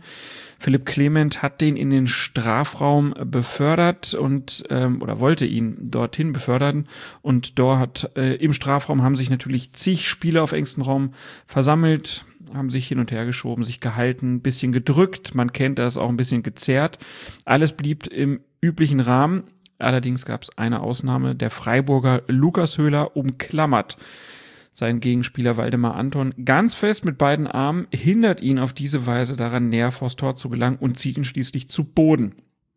Schiedsrichter Benjamin Cortus pfeift das nicht, sieht das in dem ähm, ganzen Gerangel nicht. Er hat diesen Zweikampf also vermutlich vielleicht gar nicht beobachtet. Aber es gibt da ja noch die Videoassistenten, in diesem Fall eine Assistentin, Bibiana Steinhaus, es ist zu sehen, dass Cortus mit ihren Verbindungen steht, also ähm, unterhalten sich übers äh, Headset. In Köln wird die Szene natürlich dann auch überprüft. Doch es gibt in diesem Fall keine Empfehlung an den Schiedsrichter, sich die Szene nochmal am Monitor anzusehen, sondern vielmehr das okay für ihn, dass man das so laufen lassen kann. Darüber wundern sich viele, vor allem natürlich ähm, die Anhänger des VfB, ähm, dazu aber auch Kommentatoren und Experten, denn dieses Halten von äh, Höhler gegen Anton. Das ist sonnenklar und ähm, man fragt sich natürlich, wie kann man das ungestraft lassen äh, und hier nicht noch einen Elfmeter in der Nachspielzeit geben. Also, Alex, die Frage an dich. Wie kann es sein, dass Bibiana Steinhaus dieses Vergehen dann im Endeffekt, ja, hat durchgehen lassen und es äh, hat durchwinken lassen oder hat es, hat, hat es durchgewunken? Ja, die Frage habe ich mir auch gestellt. Zunächst mal, als ich das Spiel gesehen habe, ist jetzt auch schon wieder eine Weile her, war ja direkt zu Saisonbeginn und mir die Szene wieder und wieder angeschaut und mir gedacht, okay, auf der einen Seite ist dieses Halten, Klammern, Zerren, Ziehen und das Gegenteil davon, also das Rempeln oder Stoßen, das ist immer so ein Oberkörperkontakt, bei dem es nicht immer ganz klar auszumachen ist, äh, ob der Zusammenhang zwischen Impuls und Wirkung wirklich der Gestalt ist, dass man das Ganze abpfeifen muss. Aber in dem Fall war es wirklich so klar dass man sich sagen muss, das kann unmöglich, das kann man unmöglich durchgehen lassen, dass der Schiedsrichter das auf dem Platz vielleicht nicht sieht. Das ist gerade, wenn viel los ist im Strafraum, dann fokussierst du vielleicht dich nicht genau auf diesen Zweikampf, sondern guckst woanders hin, plötzlich platsch, liegt da einer und du denkst, hm, was mag da jetzt gewesen sein? Und in solchen glasklaren Fällen sind dann eigentlich die Videoassistenten und Assistentinnen da. Der Punkt war hier ein ganz anderer, der war vor allen Dingen regeltechnisch ein völlig anderer. Ähm, die Antwort auf diese Frage, wieso hat es da eigentlich keinen Eingriff gegeben, die ergibt sich immer die Szene, exakt im Moment der, dieser Freistoßausführung, die es da ja gegeben hat, wenn man die Szene exakt in diesem Moment stoppt, denn dann sieht man, dass Höhler seinen Gegenspieler gerade noch rechtzeitig losgelassen hat und dass sich sozusagen Anton dann schon im Sturz befunden hat. Das heißt im Klartext, dieses Halten hat stattgefunden, als der Freistoß noch gar nicht ausgeführt war, als der Ball also noch nicht im Spiel war und es ist beendet gewesen, im Prinzip just in dem Moment, als der Ball wieder ins Spiel gekommen ist. So, und dann sagt die Regel natürlich, wenn der Ball nicht im Spiel ist, dann kann es keinen Freistoß geben und dann kann es auch keinen Strafstoß geben. So. Das ist nur möglich, wenn der Ball zum Zeitpunkt dieses Verstoßes im Spiel ist. Der hat also, wenn man so sagt, gerade noch rechtzeitig losgelassen. Dann gibt es natürlich Leute, die fragen, ja, Moment, ist das jetzt ein Freifahrtschein? Das würde ich sagen, nein, es ist kein Freifahrtschein. Man kann auch für Dinge, die geschehen, wenn der Ball nicht im Spiel ist, natürlich eine gelbe oder sogar eine rote Karte für den betreffenden Spieler geben. Was man aber nicht geben kann, ist eine sogenannte spieltechnische Ahndung. Also man kann es nicht spieltechnisch ahnen, man kann also wie gesagt keinen Freistoß oder Strafstoß geben. Heißt im Klartext, eigentlich hätte es hier eine Wiederholung des Freistoßes geben müssen, ne, so nach dem Motto, also da wird geklammert und gezerrt und dann kommt der Freistoß, wird reingetreten. Eigentlich musste in dem Moment sagen, wenn da im Vorfeld was sah, solltest du es möglich schon im Vorfeld unterbinden. Ansonsten lässt du halt den Freistoß wiederholen, weil es ja vor dessen Ausführung zu einer Regelwidrigkeit gekommen ist. Man hätte auch drüber nachdenken können, Höhler dazu verwarnen für dieses wirklich glasklare Halten. Das hätte dann in der Summe gelb-rot bedeutet, weil er nämlich bereits verwarnt gewesen ist. So, und jetzt wird es ein bisschen tricky. Jetzt haben wir sozusagen den, die regeltechnischen Aspekte geklärt und jetzt kommt dann noch äh, das, der Punkt dazu für die Videoassistentin. Das alles hätte allerdings vorausgesetzt, dass Cortus dieses Vergehen selbst wahrgenommen hat, denn die Videoassistentin Bibiana Steinlos durfte hier gar nicht eingreifen, aus folgendem Grund. Es kam ja kein Elfmeter in Frage, weil der Ball ja noch nicht im Spiel war. Ach so. Und da, ne, und da war nicht über eine rote Karte reden, muss man auch sagen, hier ist ja nichts passiert, also das wäre ja maximal gelb gewesen, damit gelb-rot, aber auch das ist ja kein Fall für eine Intervention. Weil der Ball aber nicht im Spiel war und kein Elfmeter in Betracht kam und außerdem keine rote Karte in Betracht kam, gab es eben weder einen klaren und offensichtlichen Fehler noch einen übersehenen schwerwiegenden Vorfall. Es gab also schlicht und ergreifend keinen Eingriffsgrund. Sie durfte nicht eingreifen und sagen, hör mal, du hast ja gerade ein Halten übersehen, da war der Ball aber noch nicht im Spiel, du machst jetzt Wiederholung und gelb und dann kriegt der gelb-rot sondern sie hätte nur eingreifen dürfen, wenn der Ball schon im Spiel gewesen wäre. Dann hätte sie an der Stelle sagen müssen, wir hatten hier ein Foulspiel, ein glasklares Halten. Ich empfehle ein On-Field-Review und dann wirst du sehen, dass es ein glasklares Halten war und dann wirst du auf Strafstoß entscheiden und dann möglicherweise auch den Spieler Höhler mit Gelb-Rot des Feldes verweisen. Da das aber nicht möglich war, weil Ball nicht im Spiel, kein Eingriff möglich und deswegen ist das Ganze dann ungeahndet geblieben, aber wie gesagt, es, es war wirklich ganz, ganz, ganz, ganz knapp. Der hat wirklich losgelassen und einen Sekundenbruchteil später kommt der Ball dann ins Spiel. Also das war wirklich quasi äh, in Anführungszeichen Maßarbeit von von Höhler und äh, so ist Freiburg dann hat Freiburg das Glück gehabt, dass es dann nicht mit einem Strafstoß geahndet wurde. Gehaltene Weil es eben regeltechnisch nicht mehr ging. So. Ja, da hatten wir doch jetzt auch gerade erst wieder den Fall, wo es dann auch wieder viele Diskussionen gab rund um das ähm, Halten von Stuttgartern, wo einige gesagt haben, wie kann man denn da was geben? Da kommen wir aber später noch zu. Gut, äh, dann lass uns ähm, zum zweiten Spieltag gehen. Schalke 04 gegen Werder Bremen. Da lief die 26. Minute und da ist es der Schalker Osan Kabak, der seinen Gegenspieler Ludwig Augustinsson zunächst an der Seitenlinie zu Fall bringt, ganz in der Nähe der Trainerbänke. Schiedsrichter Markus Schmidt entscheidet auf Freistoß für die Bremer. Und diese Bremer, die hätten natürlich auch gerne Verwarnung für Kabak. Schließlich hat er hier recht äh, ungestüm seinen Gegenspieler zu Fall gebracht. Einen wirklichen Diskussionsbedarf gibt es aber nicht. Die Sache ist rasch erledigt. Als die Partie dann längst wieder läuft, da zeigt der Sender Sky, dass Kabak allerdings nach dem Foulspiel in die Richtung von Augustinsson gespuckt hat der auf dem Boden lag. Offenbar hatte das im Spiel niemand mitbekommen, nicht einmal Augustinsson selbst und auch nicht der Videoassistent. Jedenfalls gibt es keinen Eingriff aus Köln. Nach dem Spiel schreibt Kabak auf Twitter, es war keine Absicht, die Sicht von außen täuscht. Ich habe so etwas noch nie gemacht und werde es auch niemals tun, da es einfach unsportlich ist. Dies war sehr unglücklich, in jedem Fall Entschuldigung an Ludwig. Das Sportgericht des DFB sieht die Dinge dann etwas anders und sperrt Kabak für insgesamt vier Spiele.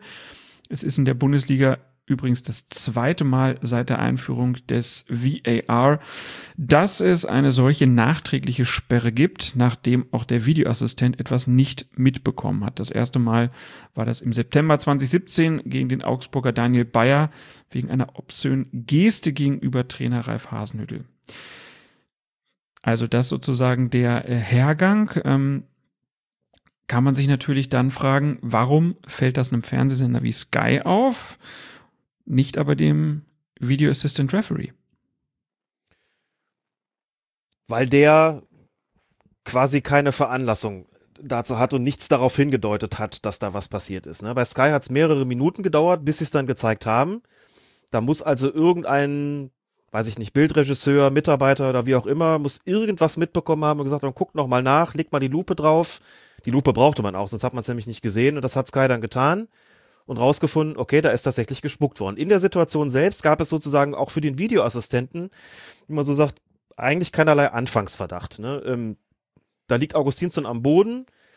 Der wird, glaube ich, sogar getroffen. Aber der wälzt sich da am Boden, weil er gefault worden ist. Und der springt also auch nicht irgendwie plötzlich auf und fasst sich an den Kopf und denkt sich, da ist jetzt irgendwie, da ist doch irgendwas nass und was hast du jetzt gemacht? Und äh, geht ihm dann sozusagen an den Kragen, sodass man sagt, na, da muss also irgendwas gewesen sein, da müssen wir jetzt nochmal drauf schauen. Sondern der bleibt am Boden liegen, weil er gefault worden ist. Es regt sich auch an der Bank keiner darüber auf, dass da irgendwie gespuckt worden ist.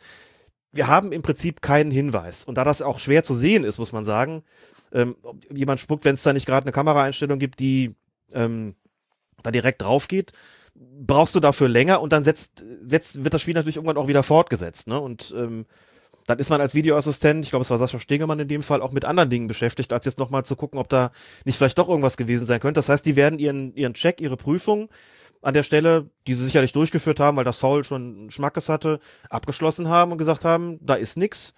Und da will ja auch keiner was. So, und dann legt Sky irgendwann die Lupe drauf, weil es jemand gibt, der sagt, irgendwas ist da doch komisch gewesen und stellt das Ganze fest. So, und dann haben wir eine Situation, wo wir sagen, ja, also das ist ähnlich gewesen wie bei äh, Bayer gegen, gegen Hasenhüttel. Sehr überraschend, sehr abseits von, von allem eigentlich auch keine Reaktion, die irgendwie, wie gesagt, für so einen Anfangsverdacht gesorgt hätte. Und dann geht sowas eben auch schon mal, mal durch. Das ist, ähm, ist zwar schade, aber da finde ich, kann man ähm, dem Videoassistenten wirklich überhaupt keinen Vorwurf machen, denn das ist so äh, auch eine hochgradig seltene Sache. Man sagt zwar in der Schiedsrichtersprache immer so ein bisschen always expect the unexpected, so als, als, äh, als Leitsatz, aber das geht doch ein bisschen sehr weit. Also, dass das hier nicht direkt bemerkt worden ist, das ähm, finde ich ehrlich gesagt nicht verwerflich und auch nicht, über, nicht mal überraschend. Ich denke, bei Sky, die haben sich gefreut, dass sie endlich mal wieder eine Szene hatten, wo sie selber was ja. entdeckt haben. ja, genau. Wurde ihnen ja so ein bisschen weggenommen, ne? dass sie dann noch die Fehlentscheidung der Schiedsrichter dann nochmal aufs Brot schmieren konnten. Ähm, man kann sich aber fragen, ob es da nicht eine gute Idee wäre, wenn, ne, der DFB kann ja sowas mitkriegen, was Sky da macht, äh, dass man dann noch nachträglich einfach ins Spiel eingreift und sagt, okay, das ist eine Sauerei, rote Karte, damit halt auch Werder Bremen den Vorteil von diesem ähm, Vorgang hat und nicht die nächsten vier Gegner von Schalke 04. Jetzt wird's regeltechnisch interessant. Also zunächst einmal zu Sky. Ich fand das schon bemerkenswert, dass sie das aufgedeckt haben. Das ähm, hätte auch komplett verborgen bleiben können. Und dann stellt sich eben die Frage, so kann man das nicht in irgendeiner Form nutzen? So und ohne jetzt zu weit ausholen zu wollen, hm, vielleicht einfach nochmal kurz die Situation im, im Video Assist Center.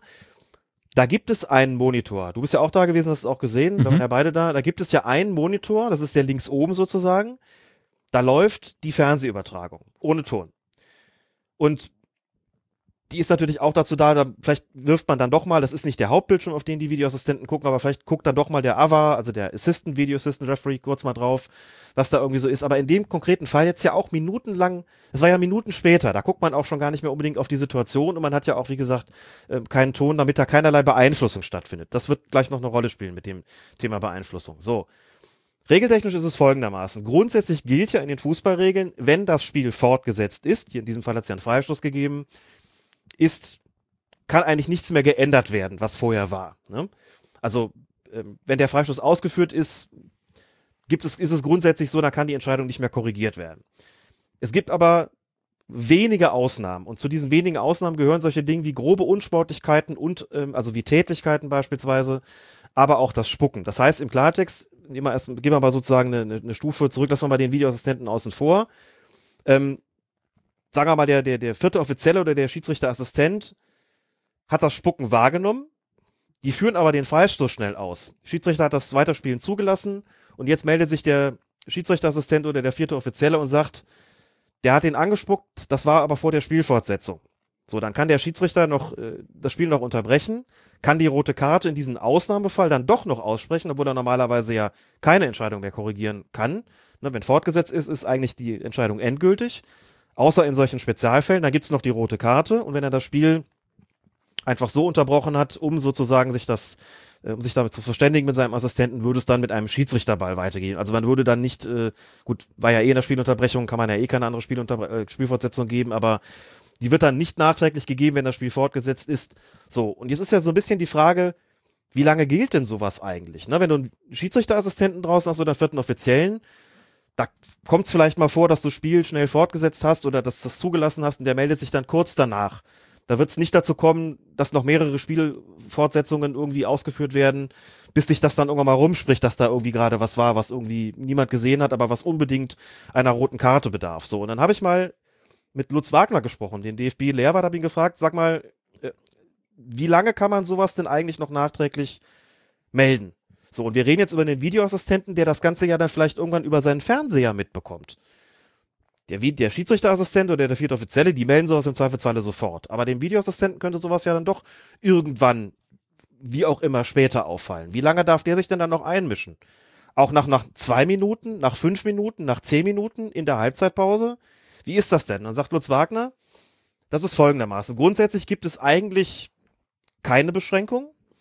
Also, wenn denen nach fünf Minuten was auffällt, können sie das theoretisch auch nach fünf Minuten noch melden. Wie gesagt, wir reden hier über rotwürdige Tätlichkeiten oder sowas wie Spucken, Schlagen etc. Sagt er, das geht theoretisch auch noch nach fünf Minuten. Er sagt, nun ist nur Folgendes. Das Schiedsrichterteam muss seine Entscheidungen qua, qua eigener Wahrnehmung treffen und darf sich nicht von außen beeinflussen lassen. Je länger das dauert, so eine Meldung, desto größer wird sozusagen der Verdacht, dass da externe Faktoren eine Rolle gespielt haben. Ich mach's mal so ein bisschen platt, das sind jetzt meine Worte, nicht die von Lutz Wagner. Stell dir vor, da ruft dann plötzlich irgendwie einer an, der eben Sky geguckt hat, sagt mal, habt ihr das nicht gesehen? Die haben sie gerade im Fernsehen gezeigt.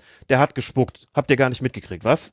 Da sagt er, spielt spul noch mal zurück. Ach, guck mal, da ist es ja, ne? Einfluss von außen. So. Oder irgendein Halbzeitkommentar. Plötzlich bespricht dann auf Sky, ähm, Lothar Matthäus bespricht dann mit Sebastian Hellmann diese Szene und sagt, da ist gespuckt worden. Ja, guck mal, der Lothar sagt im, auf Sky, da ist gespuckt worden. Das ist ein externer Einfluss und der ist nicht statthaft. Da sagt Lutz Wagner, das muss schon auch realistischerweise so sein, dass das Schiedsrichterteam das davon von selbst draufgekommen ist. Sagt, je länger das dauert, umso unglaubwürdiger wird das. Und deswegen ist es in dem Fall eben auch so, das war in der 26. Minute, sagt er, wenn da in der Halbzeitpause irgendjemand mitbekommen hätte, da ist bei Sky irgendwas gewesen, sagt er sehr, sehr, sehr, sehr, sehr, sehr theoretisch. Hätte man auch dann noch sagen können. Wir haben das jetzt festgestellt, deswegen muss der Mann jetzt, äh, leider muss jetzt äh, Osan Kabak leider das Feld verlassen. Nachträgliche rote Karte. Aber macht man eben nicht mehr, weil dann vollkommen klar ist, da hat es einen Einfluss von außen gegeben. Das ist keine Entscheidung gewesen, die sozusagen in Anführungszeichen auf dem Mist des Schiedsrichterteams gewachsen ist. Das will man nicht will sich dieses Einflusses komplett entziehen, diesem Einfluss komplett entziehen und deswegen ähm, ist das dann nicht mehr statthaft. Also regeltechnisch an der Stelle, glaube ich, auch ziemlich spannend. Deswegen durfte Kabak zu Ende spielen, aber deswegen ist er dann eben im Nachhinein auch gesperrt worden, weil das so ein Klassiker ist, ne, Unsportlichkeit, grobe Unsportlichkeit hinter dem Rücken von allen Schiedsrichtern inklusive Videoassistent ist dann doch noch der Fall, wo nachträglich gesperrt wird. Okay, aber so grundsätzlich, ne, mein, mein Ansatz war ja auch zu sagen, ne, wäre das nicht eigentlich dann auch sinnvoll, damit halt auch Werder Bremen was davon hat? Ähm, doch, grundsätzlich schon, klar. Also wenn da jetzt aus irgendeinem Grund nochmal jemand zurückgespult hätte, zwei Minuten später und sagt, guck mal, da, ähm, da waren Spucken übersehen. Oder wenn sie es jetzt irgendwie im, im, hätte ja auch sein können, dass irgendwie, der guckt nach links oben und sieht dann irgendwie die Übertragung bei Sky ohne Ton und sieht dann plötzlich diese Lupe mit dem, mit dem, mit diesem Spuckefaden Mhm. Das wäre noch möglich gewesen. Ja, ich glaube, es war drei Minuten später oder sowas. Auch da hätte man noch sagen können, warte mal, stopp mal kurz, spul noch mal zurück. Wir gucken jetzt noch mal selber in unseren Bildern. Alles klar, da haben wir einen Spucken übersehen. Das wäre noch gegangen, aber nicht mehr in der Halbzeitpause aufgrund äh, einer, einer Kommentierung und dann vielleicht noch telefonischer Vermittlung durch ähm, irgendeinen Partner oder eine Partnerin oder sowas. Das, das wäre nicht mehr gegangen. Auch nicht, wenn Werder Bremen davon was gehabt hätte. Ja, nicht gegangen, aber ich sage, wäre es nicht wünschenswert, Alex? Das ist die Frage. Nein, ich finde diesen, das, der Gegner da was davon haben soll, das sehe ich ein. Ich finde das Argument von Lutz Wagner mit dem äußeren Einfluss aber äh, unschlagbar an der Stelle und auch stärker für mich. Äh, das muss gegeben sein, dass die Schiedsrichter das selbst beurteilen, da darf es von außen keinen Einfluss geben. Und selbst wenn man sagt, ja, ihr seid doch nur darauf gestoßen worden, nachgucken könnt das doch auch selbst, muss man sagen, das dürfen keine solchen externen Faktoren sein. Die müssen sozusagen schon selbst qua ihrer und Kraft ihrer eigenen Wahrnehmung müssen sie zu diesem Urteil gekommen sein und dürfen da nicht äh, von außen drauf gestoßen worden sein. Das ist sonst wirklich schwierig, denn das wird schnell uferlos und das, äh, das sollte man unterbinden. Insofern kann ich das schon nachvollziehen, was Lutz Wagner da sagt. Okay. Dann kommen wir zum sechsten Spieltag. Borussia Mönchengladbach traf auch auf RB Leipzig. Und da ist bei vielen die Verwunderung groß in der Nachspielzeit. Soeben hatte Marcel Sabitzer den davoneilenden Christoph Kramer bei einem Angriff der Gladbacher klar und deutlich am Trikot festgehalten und so versucht, ihn auf unfaire Weise zu stoppen. Der Gladbacher ließ sich allerdings nicht aufhalten und schüttelte seinen Gegner ab. Schiedsrichter Daniel Siebert entschied deshalb auf Vorteil doch nicht nur Sky-Kommentator Frank Ratatatat Buschmann ging davon aus, dass der Unparteiische dem bereits verwandten Leipziger Kapitän in der nächsten Unterbrechung mit Gelb-Rot des Feldes verweisen würde. Das geschieht aber nicht. Der Referee zeigt nur Christopher Nkunku die gelbe Karte, weil dieser den Angriff der Hausherren mit einem rüden Foul an Jonas Hofmann beendet hat. Sabitzer dagegen kommt ungestraft davon und darf bis zum Schlusspfiff auf dem Platz bleiben. Dabei war sein Griff an Kramers Trikot erkennbar der Versuch, einen potenziell gefährlichen Angriff durch ein taktisches Foul zu unterbinden. Und da ist natürlich die Frage, wie kann es dann sein, dass der Leipziger, der in der 70. Minute wegen übermäßigen Protestierens verwarnt worden war, dafür nicht gelb-rot erhält. Also ist hier Schiedsrichter Siebert ein bisschen zu nachsichtig gewesen. Nein, er ist nicht unangemessen nachsichtig gewesen, sondern er hat hier eine Regel konsequent umgesetzt. Wir hatten, glaube ich, auch davon gesprochen in unserer jüngsten Folge 110, wo wir die Regeländerung vorgestellt haben. Und da reden wir sozusagen über einen Strafrabatt. Den Strafrabatt, den es gibt, wenn nach rein taktischen Vergehen der Vorteil gewährt wird. Also, du hast, sagen wir mal, eine Notbremse, die Verhinderung einer offensichtlichen Torchance in einer Situation, sagen wir mal, außerhalb des Strafraums ist es egal und, oder innerhalb des Strafraums dann nicht ballbezogen, wenn man sagt, das ist vom Foul her an sich äh, nichts, was man, wofür man per se jetzt eine gelbe oder eine rote Karte geben würde, aber es ist eine, eine klare Torchance verhindert worden. Deshalb als taktisches Vergehen mit einem Platzverweis zu ahnden, wenn in den seltenen Fällen da der Vorteil gewährt wird, führt das dazu, dass aus der roten Karte eine gelbe Karte wird. Ne, haben wir auch erklärt, mhm. dass wir gesagt haben, durch den Vorteil wird sozusagen die Unsportlichkeit nicht wirksam, deswegen geht man eine Stufe zurück. So, und eben die Stufe drunter, ein Vergehen, das eine gelbe Karte nach sich ziehen würde, taktisches Foul, wenn danach der Vorteil gewährt wird, entfällt die Verwarnung. Das ist schon seit ein paar Jahren so, das steht äh, seit Jahren, ein paar Jahren schon Regelpraxis gewesen, steht aber erst seit dieser Saison in den Fußballregeln drin und exakt das ist das, was hier passiert ist. Sabitzer hat ein rein taktisches Foul begangen, es hat den Vorteil gegeben und damit war klar, in dem Moment, wo der Vorteil eingetreten ist, ist die gelbe Karte hinfällig, auch dann, wenn er vorher schon verwarnt war und dadurch eben gelb-rot bekommen hätte. Der Einwand liegt natürlich auf der Hand. Die Leute fragen dann als erstes und auch vollkommen zu Recht äh, natürlich, hm, Nachspielzeit. Ähm, Gladbach führt, okay, ist dann auf dem Weg zum 2 zu 0. Mhm, mhm. Wäre es aber nicht doch, doch vielleicht der bessere Vorteil gewesen, an dieser Stelle zu unterbrechen?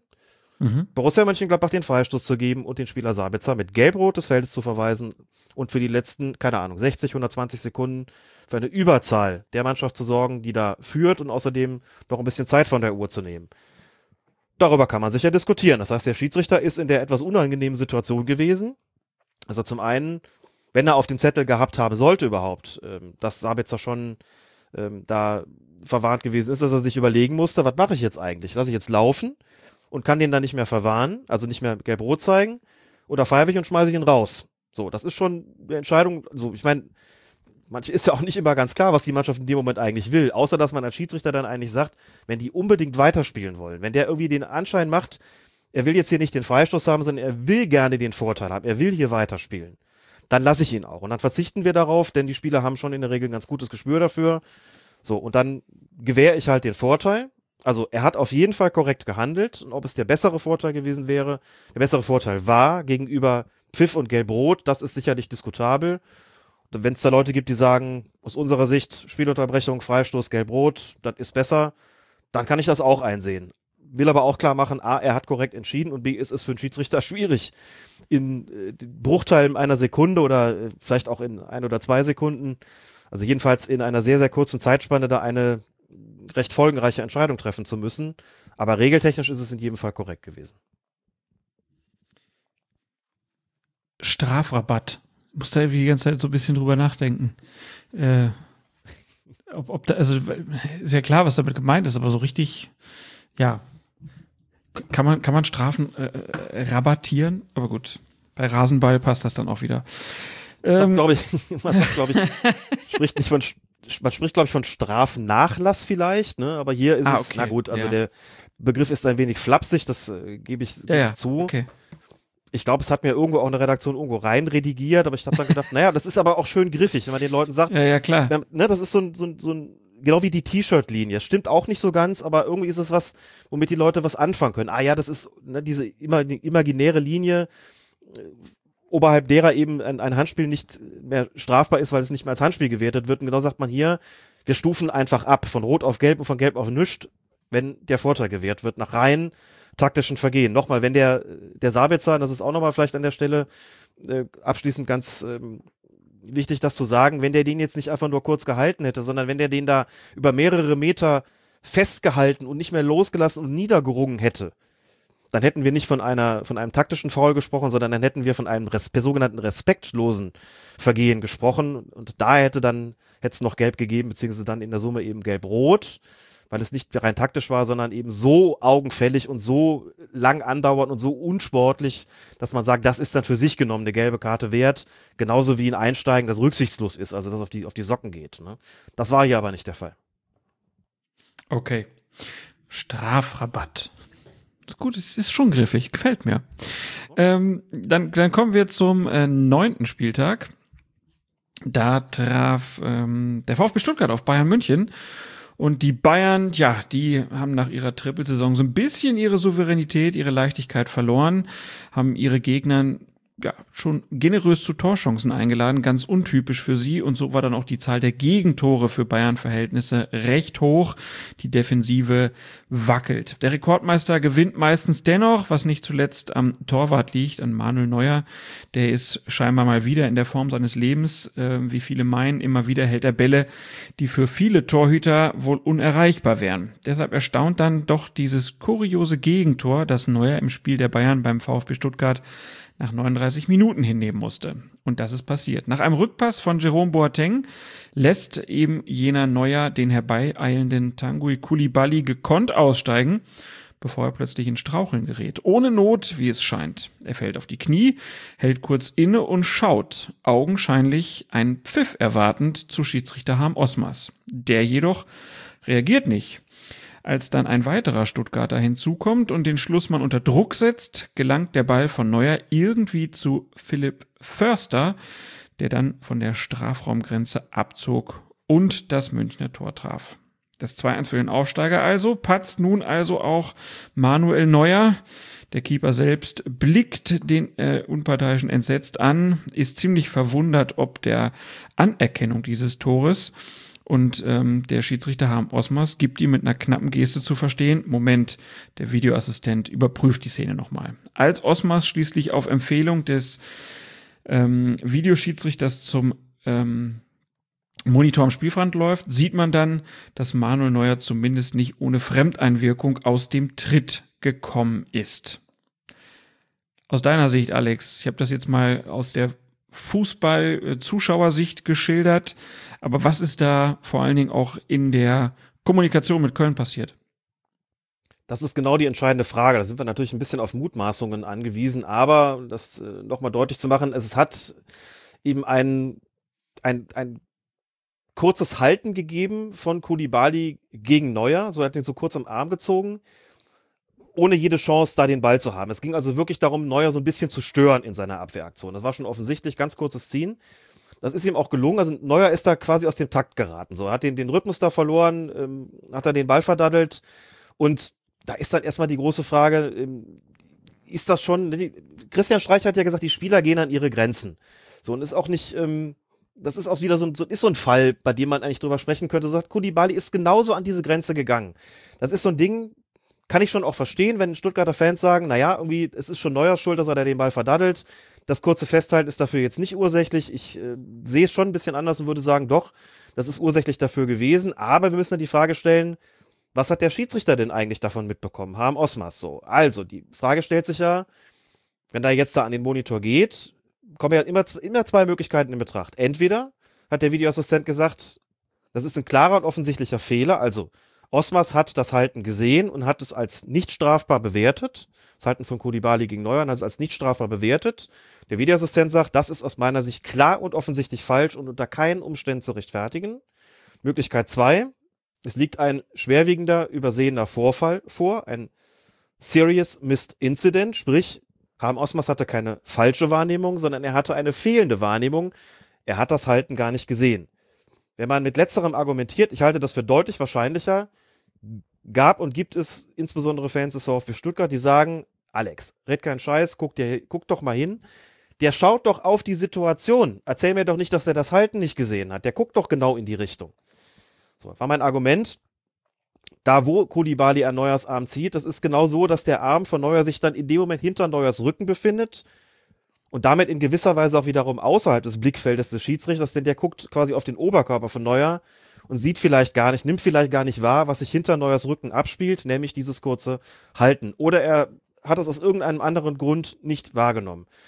Das ist möglich. Es ist immer möglich, dass man sich auf was anderes konzentriert in dem Moment, auf die Füße guckt, während im Oberkörperbereich was stattfindet oder umgekehrt oder die Sicht kurz verdeckt ist und dann hat man eine fehlende Wahrnehmung und dann geht es eben um diesen sogenannten Serious Missed Incident. Und möglicherweise hat es da eben eine Abfrage gegeben an Osmas, hast du das kurze Halten gesehen? Und er sagt, ich habe überhaupt kein Halten wahrnehmen können. Vielleicht war das hinter dem Rücken von Neuer, ist meiner Aufmerksamkeit entgangen. Und dann wäre es tatsächlich auch absolut statthaft und angemessen zu sagen, dann halten wir es für sinnvoll, dass du dir diese Szene nochmal anschaust. Denn hier hat es eine, ein Halten gegeben, das eben möglicherweise ursächlich dafür gewesen ist, dass Neuer dann den Ball verloren hat und dass dieses Tor gefallen ist. So ist es dann gekommen, daraufhin hat es den Freistoß gegeben. Und dass man sich darüber streiten kann und dass darüber sich die Geister dann äh, scheiden und dass die Stuttgarter Fans, insbesondere und auch die Spieler vielleicht sagen, damit sind wir nicht einverstanden, kann ich nachvollziehen. Die ganze Vorrede, die du aber ja auch gebracht hast, über Neuers Form und äh, spielt schon dahingehend eine Rolle, dass man sagen muss, hm, also klar macht auch Manuel Neuers äh, mal, mal einen Fehler, aber was da passiert ist, ist irgendwie so merkwürdig, dass man ihm vielleicht doch sagen muss. Das Halten war dann doch ursächlich dafür, dass er den Ball verloren hat und dann ist es auch eine strafbare Aktion. Ähm, wenn Harm Osmas gesagt hätte, jo, ich habe das ganz genau gesehen, aber wisst ihr was, das reicht mir nicht. Das ist für mich nichts, was ich zwingend pfeifen muss. Ich habe hier eh eine großzügige Linie, das geht durch und der muss den Ball nicht verlieren. Wenn er das sagt, dann braucht der Videoassistent auch nicht einzugreifen. Aber ich glaube nicht, dass das passiert ist. Hm. Ja, ich bin da dann aber doch, glaube ich, in der Szene eher bei äh, Pellegrino Matarazzo, also dem Trainer von Stuttgart. Der hat halt gesagt, äh, man kann das pfeifen, äh, muss man aber nicht. Das ist ja im Prinzip auch das, was du gerade gesagt hast.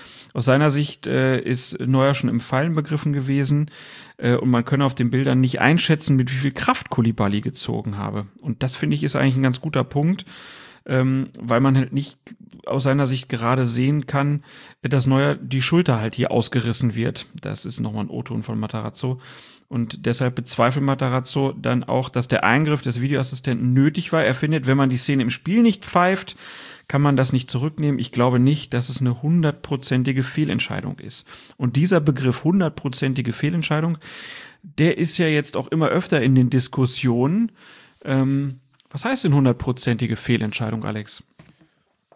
Ich glaube, eine 90-prozentige würde auch schon reichen. Ja, das ist halt so die. Ja, aber das ist, das ist ja genau die Frage. Reichen 90 Prozent ja, ja. oder braucht man die 100? Und ich glaube, das ist auch das, warum der ähm, Videoassistent im Moment wieder so gelitten hat, was seinen Ruf angeht, weil da halt immer mal wieder Entscheidungen dabei sind, wo einer sagt, das ist doch keine hundertprozentige Fehlentscheidung. Ich glaube, und wir werden später noch zu einer Szene kommen, die sich jetzt doch äh, erst vor wenigen Tagen zugetragen hat, bei dieser Aufnahme oder bei der nächsten, nämlich beim Spiel Borussia Mönchengladbach gegen Borussia Dortmund. Ich glaube, dass man, dass es sehr notwendig ist, dass nochmal, nicht nur bei uns im Podcast, sondern bitte auch dann ganz offiziell nach außen und vielleicht auch bitte wenigstens in der Einblendung dann im Fernsehen, wo er immer steht, was ursprünglich die Entscheidung war und was geprüft worden ist und wie dann die endgültige Entscheidung ausfällt, Ich glaube, dass ein Punkt noch ganz wesentlich dazu muss, den habe ich ja gerade schon angesprochen. Matarazzo sagt, wenn man die Szene im Spiegel nicht pfeift, kann man das nicht zurücknehmen. Ich glaube nicht, dass es eine hundertprozentige Fehlentscheidung ist. Und ich sage halt, also worauf er hinaus will, ist ja der klare und offensichtliche Fehler. Also der eine Eingriffsgrund, der immer, immer, immer im Vordergrund steht oder besser gesagt, der immer, immer, immer in den Vordergrund gerückt wird.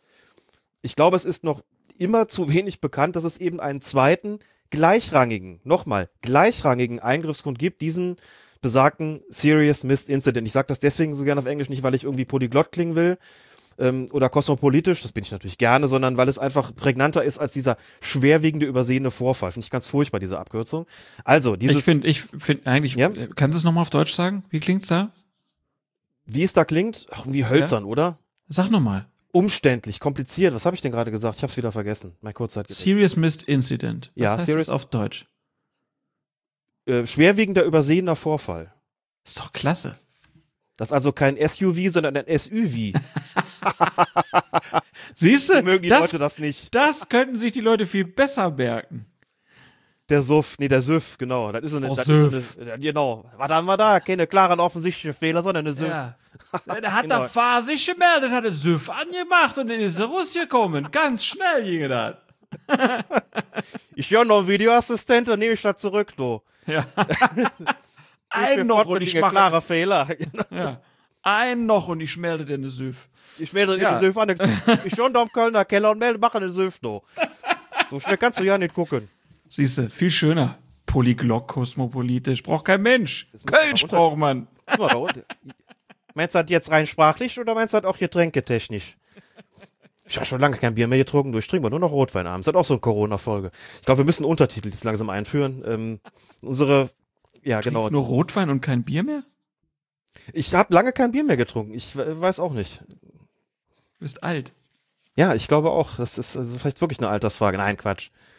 Ähm, also dann mit den mit den Süff, also fällt mir sehr schwer jetzt wieder zu ernsten Themen zurückzukehren, aber ich äh, werde mich bemühen. Der, ah, jetzt ist es in der Welt. Ich habe es nicht gewollt. Der Süff, ne? Serious Ja. Missed Incident, SMI. Der Süff. Der Süff, der Süff klingt jetzt wieder, ach Gott, ja. Ähm, der Serious Missed Incident ist ein gleichrangiger Eingriffsgrund. Also nochmal, klarer und offensichtlicher Fehler heißt falsche Wahrnehmung. Serious Missed Incident oder von mir aus auch Süff heißt fehlende Wahrnehmung. Diese fehlende Wahrnehmung ist eben, ich sag, sag's jetzt nochmal, wir hatten es schon häufiger, aber dennoch, ist eben nicht nur die klassische Tätigkeit hinter dem Rücken des Schiedsrichters oder das Spucken oder was auch immer, wo jeder sagt, ja klar, das konnte er ja gar nicht wahrnehmen, das ist ja hinter, hat er weit außerhalb seines Blickfeldes stattgefunden, sondern der kann eben auch dann passieren, wenn der Schiedsrichter zwar eigentlich in Richtung dieser Szene schaut, aber sich irgendwie, also ihm irgendwas entgeht oder er im dem Moment eine andere Körperregion fokussiert. Also nochmal, der guckt äh, auf den Boden, wo auch der Ball ist, weil er sich denkt, wenn irgendwo ein Vergehen vielleicht stattfinden wird, dann da unten, wo der Ball ist, da vielleicht gibt's da vielleicht einen Tritt und sieht dann nicht, dass oben klar gestoßen wird beispielsweise. Da würde man auch sagen, das ist ein Serious Missed Incident, da hat er eine fehlende Wahrnehmung, auch wenn er vielleicht in diese Richtung guckt.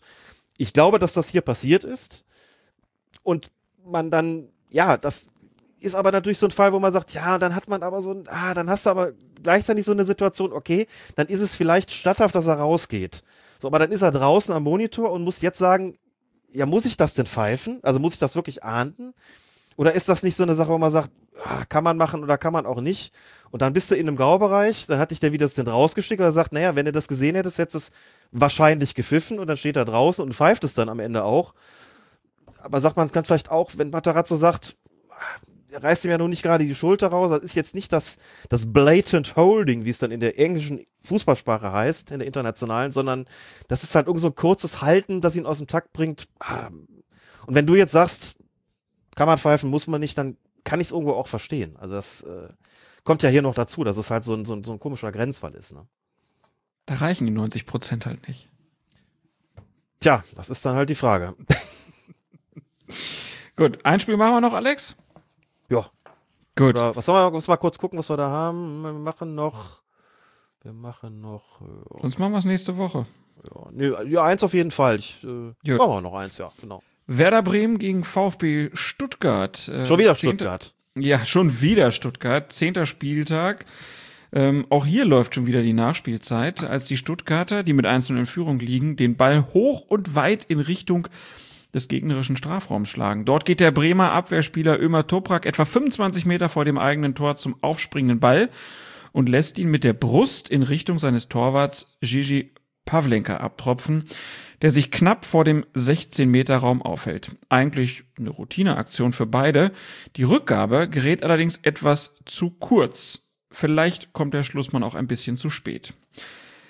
Stuttgarts äh, Silas Wamangituka spritzt jedenfalls dazwischen und erobert den Ball, kurz bevor ein Pavlenka aus der Gefahrenzone schlagen kann. Während die beiden Bremer sich konsterniert ansehen, läuft Wamangituka aufs leere Tor zu, aber er schießt die Kugel nicht einfach so ins Netz, sondern er bleibt mit ihr mehrere Momente lang kurz vor der Torlinie stehen. Erst als sich Pavlenka nähert, befördert er den Ball mit dem Fuß zum 0 zu 2 in die Maschen. Doch, tja, da fragt man sich dann, warum diese Verzögerung beim finalen Torschuss, um ein bisschen Zeit zu gewinnen oder um den Gegner zu ärgern, ihn vielleicht sogar zu verhöhnen, zu demütigen.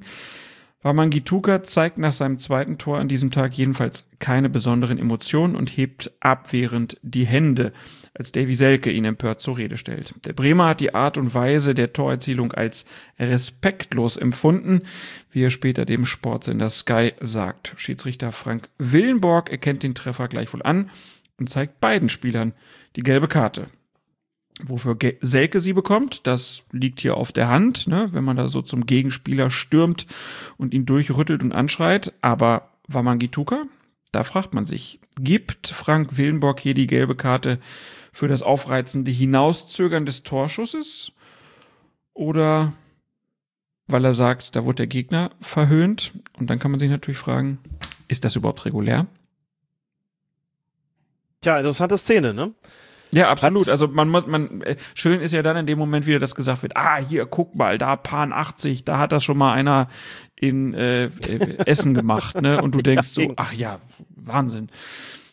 DFB-Pokal, Essen gegen Schalke mit Jens Lehmann. Und ich meine, es wäre 19, ich habe es nämlich, also ich hätte es auswendig auf keinen Fall gewusst, aber gibt nicht Menschen, die merken sich so. Ich glaube 1992, wenn ich nicht irre, auch schon mal sowas. Leeres Tor, Spieler steht da, die Zuschauer jubeln schon und er wartet und wartet und wartet und als der arme Jens Lehmann zurückkommt, da haut er den Ball dann rein und lässt sich dann ausgiebig feiern. Und wir hatten aber, aber der auch hat das ja noch, der hat das ja noch geiler gemacht, muss man einfach sagen. Ne? Der hat ja wirklich da, und das ist ja auch so, das ganze Stadion ist ja da so am Abheben. Ich meine, vergleichbar vielleicht mit dem Gacinovic-Tor von Eintracht Frankfurt im DFB-Pokal gegen Bayern München, wo alle nur darauf warten, ja, jetzt schießt er gleich ins Tor, jetzt schießt er gleich ins Tor und dann macht er rein und alles explodiert so und freut sich. Ähm, und das war ja hier natürlich ein bisschen anders, weil gab ja auch gar keine Zuschauer. Ja, das macht, macht das Ganze eher noch ein bisschen kurioser, ne? Und, und klar, Rummenigge, Rummenigge hat doch auch so einen gemacht. Mhm. Den hatte ich doch 19, auch noch irgendwie gesehen. Tor, genau, des, Tor des Jahres sogar, ne? Rummenigge hat mal 1980 oder 81 in einem Freundschaftsspiel gegen den FC Brügge, genau, ist, ist äh, mit dem Ball am Torwart vorbeigedribbelt, blieb dann auf der Torlinie stehen und hat den Ball dann quasi auf seinen Kopf jongliert und dann mit dem Kopf ins, aus eben 10 Zentimetern Entfernung ähm, ins Tor befördert. Das ist dann zum Tor des Monats gewählt worden damals und ich glaube, das Recht sogar zum Tor des Jahres. Aber letzteres bin ich jetzt, bei letzterem bin ich jetzt nicht ganz sicher. Tore des Monats schießt er heute nicht mehr. Er trägt nur noch Masken des Jahres. Genau, aber wirklich. So, und bei der Szene haben dann schon einige gefragt, ist so dieses, dieses Hinauszögern des Torschusses nicht irgendwo auch unsportlich? Mhm. Ähm, so, zunächst mal die gelbe Karte für Wamangituka kann es auf keinen Fall gegeben haben, weil er den Torschuss verzögert hat, denn wenn man das als unsportlich gewertet hätte, also als Verhöhnung des Gegners, dann hätte das Tor überhaupt nicht zählen dürfen. Dann hätte es in der Tat eine gelbe Karte für Wamangituka gegeben, deswegen, und es hätte einen indirekten Freistoß für Werder Bremen gegeben. Das ist aber Dann in von der, von der von der 5-Meter-Linie eigentlich oder von der Stelle von da aus, wo er geschossen hat? Ja, da es für die verteidigende Mannschaft gewesen wäre, kannst du dir dann irgendeinen Punkt im Torraum aussuchen. Okay. Von dem aus Stimmt, du das klar. ausführst. Das äh, muss mhm. dann nicht zwingend ähm, die Torraumlinie sein. Bei den Angreifern wäre es anders. Wenn die einen indirekten kriegen, äh, wenn es dann Meter vom Tor war, dann müssen sie auf die Torraumlinie und werden es auch gerne tun, weil es sonst zu nah dran wäre. Also das ist hier nicht der Punkt gewesen. Dafür hat er die gelbe Karte nicht bekommen. Auch da, ich habe es ähm, durchaus spontan auch richtig eingeschätzt, habe ich aber mit Lutz Wagner sprechen können, weil die Szene einfach so kurios war und weil ich auch gerne eine, eine, Stimme gehabt habe damals für die Kolumne. Habe ihn sicherheitshalber gefragt, ich sage, Lutz, ähm, das ist schon so, das Tor ist regulär. Das ist nicht unsportlich gewesen. Unsportlich wäre es dann, wenn der sich jetzt hingelegt hätte. Also, ne, und dann aus, dann eben mit dem Kopf Zentimeter über der Grasnarbe den Ball dann ins Tor geschoben hätte oder wenn er irgendwie da irgendwelche Tricks gemacht hätte, die erkennbar nur dazu geeignet waren, den Trainer, äh, den Trainer sag ich schon, den Gegner zu verhöhnen, dann hätten wir über ein unsportliches Verhalten gesprochen, Aberkennung des Tores, indirekter Freistoß und gelbe Karte. Genauso ist es, sagt Lutz Wagner, das ist hier aber nicht gegeben gewesen, wenn der einfach nur wartet und den Ball dann mit Verzögerung ins Tor schießt, aber in einem normalen Spielvorgang, dann ist dagegen nichts einzuwenden. So. Ähm, Bevor ich zur gelben Karte komme, auch darüber, über dieses Ding mit der, mit der Verhöhnung, gibt es wirklich einiges an Kontroverse. Ähm, der Podcast, an dem Ewald Lien beteiligt ist, heißt der 16er, ne? Der 16er.de. Ja. Da hat Ewald Lien in einer Folge, also es war sehr nett, dass er Bezug genommen hat auf meine NTV-Kolumne, auch wenn er meinen Namen vollkommen verhunzt hat. Axel Feuerherm. Ich heiße aber Ewald Lien Axel Feuerherm. Aber ihr wart doch schon zusammen trinken. Tja, hat offenbar, offenbar nicht lang genug. Und es war kein Alkohol im Spiel, jedenfalls nicht bei Ewald Lien. Das war vielleicht auch ein Problem, dann hätte man sich Ja, das eher stimmt. gemerkt. Ähm, nein, also Scherz beiseite, ich, äh, das ich Axel natürlich- Feuerherr, fantastisch. Axel Feuerherm, genau. Axel, ja, das, hatte ich schon, das, auch- hatte ich schon wieder vergessen, aber das ist super. Das müssen wir nochmal raussuchen. Aber worum es mir eigentlich ging, abgesehen davon, dass ich mich natürlich jetzt wichtig tun wollte da mit dieser Information, ähm, Wollt's nicht wieder kosmopolitisch geben, ne? genau, äh, ging es mir darum, dass Ewald Lien sich köstlich amüsiert hat über die Vorstellung, dass es dafür, dass es irgendwie, wenn, selbst wenn der sich da hingelegt oder hingekniet hätte und den Ball mit dem Knie oder dem Kopf über die Torlinie geschaufelt hätte, er hat sich köstlich darüber amüsiert, dass das dann unsportliches Verhalten gewesen wäre und das dazu geführt, dass das Tor annulliert. Er sagte, das ist doch Quatsch. Lass den den doch reinmachen, wie, das, wie er will. Der hat den Torwart umkurvt, der Rest ist doch seine Sache. Die anderen sollen sich mal nicht so anstellen dem kann ich schon auch was abgewinnen. Der hat wirklich herzlich darüber gelacht, sagt er, was, das mag ja alles stimmen, was ist das denn für ein Blödsinn? Okay, aber die Regellage ist so, ähm, hätte Wamangituka, wie gesagt, hier das Knie benutzt oder den Kopf, dann hätte das Tor nicht gezählt. So, jetzt zur gelben Karte. Ah, Da, hat's, da ist dann am Ende viel mehr darüber diskutiert worden als über die eigentliche Aktion. Also Selke geht hin und äh, stellt den da sozusagen in den Senkel. Wamangituka, der sieht, dass Selke kommt, hebt abwehrend die Hände und macht eigentlich original gar nichts. So, ich Lutz Wagner auch gefragt, ich sag, wofür kriegt er denn gelb? Und dann sagt Lutz Wagner, ja, überleg mal, wie dir das, wie das ist als Schiedsrichter. Du siehst irgendwie, du kriegst mit, da gibt's Beef. So, und natürlich hat Wamangituka mit seinem, mit seiner unnötigen Verzögerung, klar, dass die anderen provoziert. So, und dann bist du als Schiedsrichter so ein, dass du dir denkst, wenn ich jetzt nur dem Selke gebe, dann rasten die Bremer hier total aus. Erst verarscht uns der Stuttgarter und dann kriegt einer von uns nur die gelbe Karte. Das ist natürlich eigentlich die richtige Entscheidung. Andererseits sagst du, überlegst der Schiedsrichter natürlich auch, hast hier so ein Gesamtpaket, dass du, wenn du jetzt dem einen Geld gibst und dem anderen, so klassisch wie man das auch bei einer Rudelbildung oft macht, ne? Muss ganz klar dazu sagen, das setzt schon voraus, dass jeder der Beteiligten, der da verwarnt wird, auch wirklich sich unsportlich verhalten hat oder anderweitig äh, sich fehlverhalten hat, dass diese Verwarnung gerechtfertigt ist. Also nur so aus taktischen Gründen, das geht eigentlich nicht. Das wird aber schon trotzdem genau der Punkt gewesen sein an der Stelle, wo sich ähm, Willenbock gedacht hat, um das Ding jetzt hier irgendwie über die Runden zu kriegen, verarzt dich hier beide mit Gelb, dann ist hier Ruhe. Dann steht es 2-0 und dann sagt auch keiner mehr was. Aber dass Leute hinterher fragen, was hat der Wamangituka denn gemacht? Der hat ein völlig legales Tor erzählt, erzielt, das durfte er. Der hat nichts gemacht. Der hat den, was heißt denn, der hat den provoziert? Ja, dann, wenn's Tor zählt, dann uns nicht gelb gibt, dann gibt's anschließend auch kein Gelb, wenn er doch gar nichts tut. Der hat sogar noch die Hände gehoben.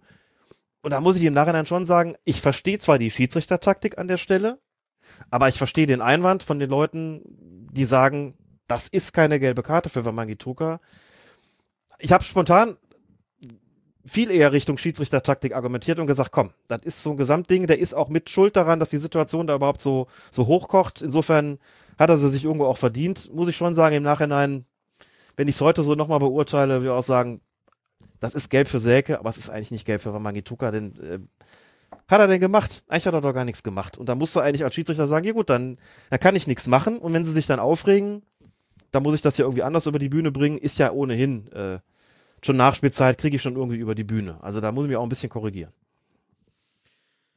Weiß nicht, wie du das siehst. Ist, ja, doch, ich, äh, ich habe mich da auch gewundert, ähm, ähm, dass, dass es da diese gelbe Karte gab.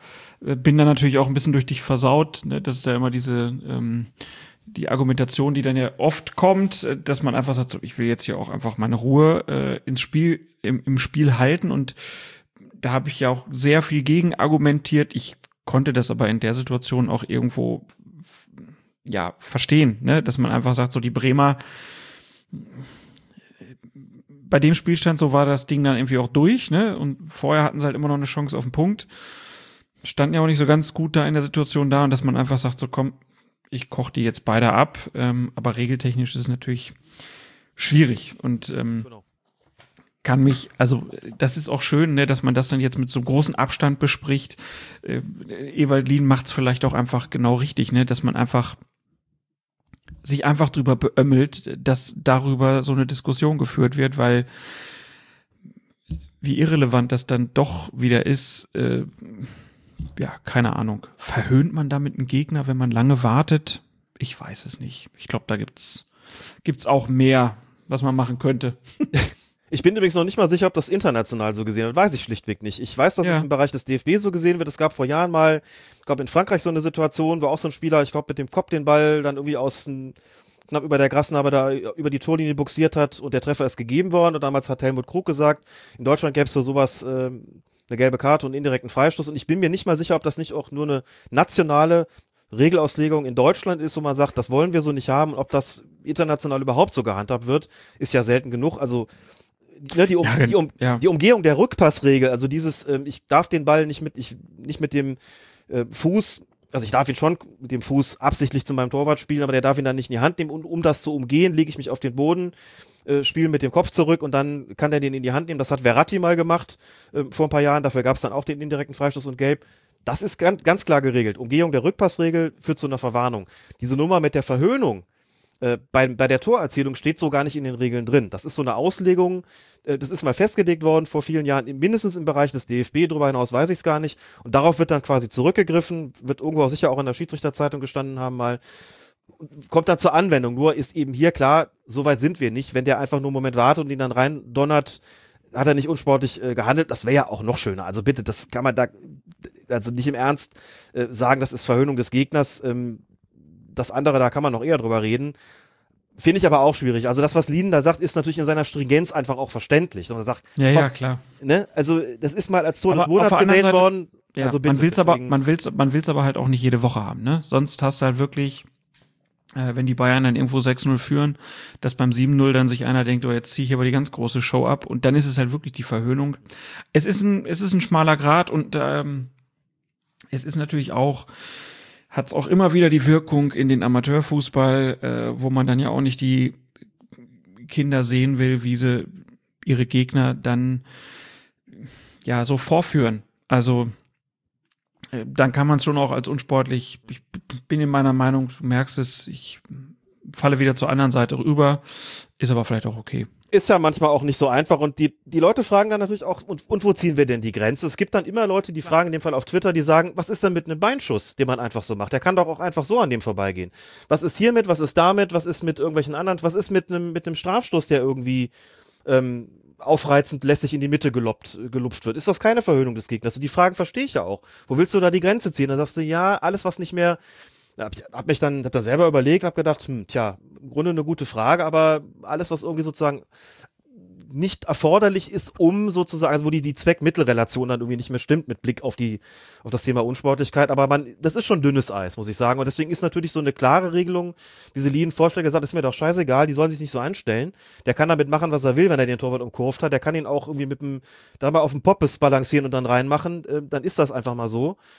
Das ist natürlich einfach klarer geregelt und sagt, also Leute, wir sind doch nicht, ne, also bitte jetzt kommt mal alle wieder runter und habt euch nicht so, ähm, das ist Fußball und dazu gehört es immer auch mal, vielleicht auch mal dazu, dass man den Gegner mal so ein bisschen verarscht. also kann ich auch, kann ich auch einsehen. Ja, genau. Der hat ihm einen Beinschuss gegeben. Zack, gelb. Ja, stell dir das mal vor, ich meine, ne? ja, das wäre natürlich Quatsch. Ja, ähm, Oder dass du sagst, noch abschließend beim, beim Strafstoß eben, äh, jegliche Form der Finte beim Anlauf ist im Prinzip erlaubt. So, dann hast du den Anlauf vollendet und dann darfst du keine Finten mehr machen. Dann auszuholen und nicht durchzuziehen, da Ja, zieht dann ist man auch die mal Grenze. Schluss. Genau. Dann ist auch mal Schluss. Da hat man die Grenze gezogen. Ja. Und Man kann nicht immer fragen, warum da aber nicht schon beim Anlauf? Und dann sagt man ja, weil der Strafstoß halt einfach auch ein Vorteil sein soll für denjenigen, für den Schützen, für die Mannschaft, die ja vorher dann gefault worden ist im Strafraum oder wo es ein Handspiel gab. Und insofern darf der Schütze halt mehr. Mhm. Ja, äh, wie gesagt, es passiert ja recht selten. Ich fand's schön, diese Bilder von Rot-Weiß Essen nochmal zu sehen, weil da habe ich mich wirklich, da habe ich mich kaputt gelacht, weil das war, war auch einfach stark gemacht irgendwie. Und der Typ hat ja, gab dann Interviews, ich habe den Namen leider jetzt nicht präsent, ähm, aber der hat dann hinterher auch nochmal erzählt, dass es einfach in der Situation so passiert ist. Ähm, und ja, dann ist es manchmal auch vielleicht okayer als in anderen Momenten. Ist eine, ist eine gute Abwägung und hängt auch immer, glaube ich, damit zusammen, wie ein Spieler dann damit umgeht, ne? Wenn er das macht und noch auf den Torwart lachen zeigt, ähm, dann ist es wahrscheinlich eher eine Verhöhnung. Ja. Ist nicht ganz einfach, das Thema. Und da es nicht so oft passiert, würde ich auch sagen, wir unterbrechen die Diskussion hier einfach. Der Torschütze hieß Jörg Lipinski. Ja, natürlich. Jörg Lipinski. Ja. Jörg Genau. Lipinski und ich habe just heute, ist mir der Name schon mal über den Weg gelaufen. Ich ich hab's gerade nachgeschlagen, ne? ich hab's nicht mehr gewusst. Ja. Hab's gerade nachgeschlagen und just heute ist mir dieser Name tatsächlich schon mal über den Weg gelaufen, weil ich, das hat jetzt mit der Schiedsrichterei wirklich nur sehr, sehr, sehr begrenzt was zu tun, einen sehr, sehr schönen Artikel auf spox.de gelesen habe über, also quasi eine, einen nostalgischen Rückblick auf die Hallenturniere. Die ist dann irgendwann nicht mehr so, in- also ne, Hallenmasters, was es halt mal so bis äh, Anfang des Jahrtausends irgendwie gab, also diesen Budenzauber in der Winterpause. Und Spox hatte unter anderem die, die Torschützenkönige des Hallenmasters ähm, da aufgelistet und es war tatsächlich, äh, Jörg Lipinski war auch einmal dabei. Jetzt bin ich mir gerade nur nicht ganz sicher, ich habe jetzt ich meine, war es Rot-Weiß Essen oder war es Rot-Weiß Oberhausen? Bin ich jetzt nicht ganz sicher, aber der war tatsächlich mal, ich glaube, Torschützenkönig beim Hallenmasters. Kannst du mal sehen. Ist, hat sich nicht nur damit in die Geschichtsbücher eingeschrieben. Der wusste schon, wo man wichtige Tore schießt, auf jeden Fall. Ja. Auf jeden Fall. Ja. ja. Ähm, Jörg Lipinski ist auch einfach ein schöner Name, muss man sagen. Ne? Das ist, äh, das klingt so richtig auch nach, nach Ruhrpott. Den ich, der hat auch mal bei Fortuna Köln gespielt, meine ich. Aber gut, Das kann gut keine sein. Ahnung. Sonst, ähm, Ich weiß es nicht mehr. Rot-Weiß Oberhausen, 1999. Torschützenkönig, ich muss es jetzt nochmal, bevor dann wieder Leute schreiben. 1999 gab es drei Torschützenkönige beim, ähm, beim Hallenmasters, nämlich Wladimir Butt von Borussia Dortmund, Jörg Lipinski und Lars Toborg, beide Rot-Weiß Oberhausen. Lars Toborg, jetzt stimmt. RWE, sondern RWO. Nicht schlecht. Gut. Alex, dann äh, haben wir hier schon, ich würde sagen, äh, Stunde 45. Das ist wie ein Spiel mit Nachspielzeit. Nachspielzeit haben wir viel drüber geredet. Deswegen würde ich sagen, ähm, wir, wir ziehen hier heute mal einen Strich drunter äh, und ähm, verabreden uns aber für nächste Woche nochmal.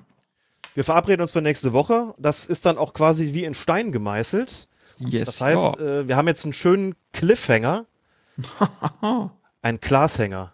Nee, das ist jetzt phonetisch zu weit weg davon. Das ist jetzt, geht es nicht mehr als gelungener Wortwitz durch. Egal. nee, wir, Genau, bleiben wir beim, wir, wir bleiben beim Süff. Wir bleiben beim Söff, genau. Ich nicht befürchtet. Ne?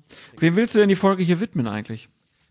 Diese Folge widmen wir allen Gesundheits- und Krankenpflegerinnen und Pflegern und allen, die mit einer Covid-19-Infektion kämpfen oder sich davon erholen und die uns als solche hören. Als Gesundheits- und Krankenpflegerinnen oder als von einer Covid-19-Infektion aktuell oder ehemals Betroffene. Sehr schön. Grüße gehen also raus an all die, die da sich voll engagieren und ähm, hoffen drauf, dass sie irgendwann den berechtigten Lohn dann auch dafür bekommen für die ganze Arbeit, die sie jetzt in den letzten Monaten und in den kommenden Monaten wahrscheinlich ähm, leisten. Gut, Alex, dann äh, wie immer vielen Dank, hat viel Spaß gemacht. Mir auch. Das war mir ein Und- Vergnügen. Ich habe eben noch mal geguckt, letzte Episode war übrigens am 11.11.2019 und jetzt haben wir ja Folge 111, also viele Elfen und ähm, siehst du, es war, es war nicht Anfang Dezember die letzte Folge, sondern irgendwie knapp Mitte November. Völlig verrückt. Hatte ich nicht mehr so im Kopf. Das hatte ich jetzt Zeit auch nicht mehr so im verfliegt. Kopf. Ist das tatsächlich so? In der Tat, ja, 11.11. Und jetzt Folge 111. Dann ist es doch auch nur angemessen, dass wir so viel Kölsch gesprochen haben. ja, genau. Genau, genau. Gut, mein Lieber. Dann äh, wünsche ich dir noch einen äh, zauberhaften Abend und Das wünsche ich dir auch. Hörerinnen und Hörern natürlich auch was Zauberhaftes. Macht's euch gemütlich, trinkt ein Fläschchen Rotwein wie der Alex oder ein Bierchen wie der Klaas und ähm, ja, wird schon wieder. Irgendwann wird's wieder besser. Tschüss. Äh, ein bisschen mehr Freude und weniger Streit. Ein bisschen mehr Güte und weniger Neid. Ein bisschen mehr Liebe und weniger Hass. Ein bisschen mehr Wahrheit. Das wäre doch was. Ich wünsche euch eine frohe Weihnacht und vor allen Dingen uns allen Gesundheit und Glück und ein gutes Miteinander 1994. Danke.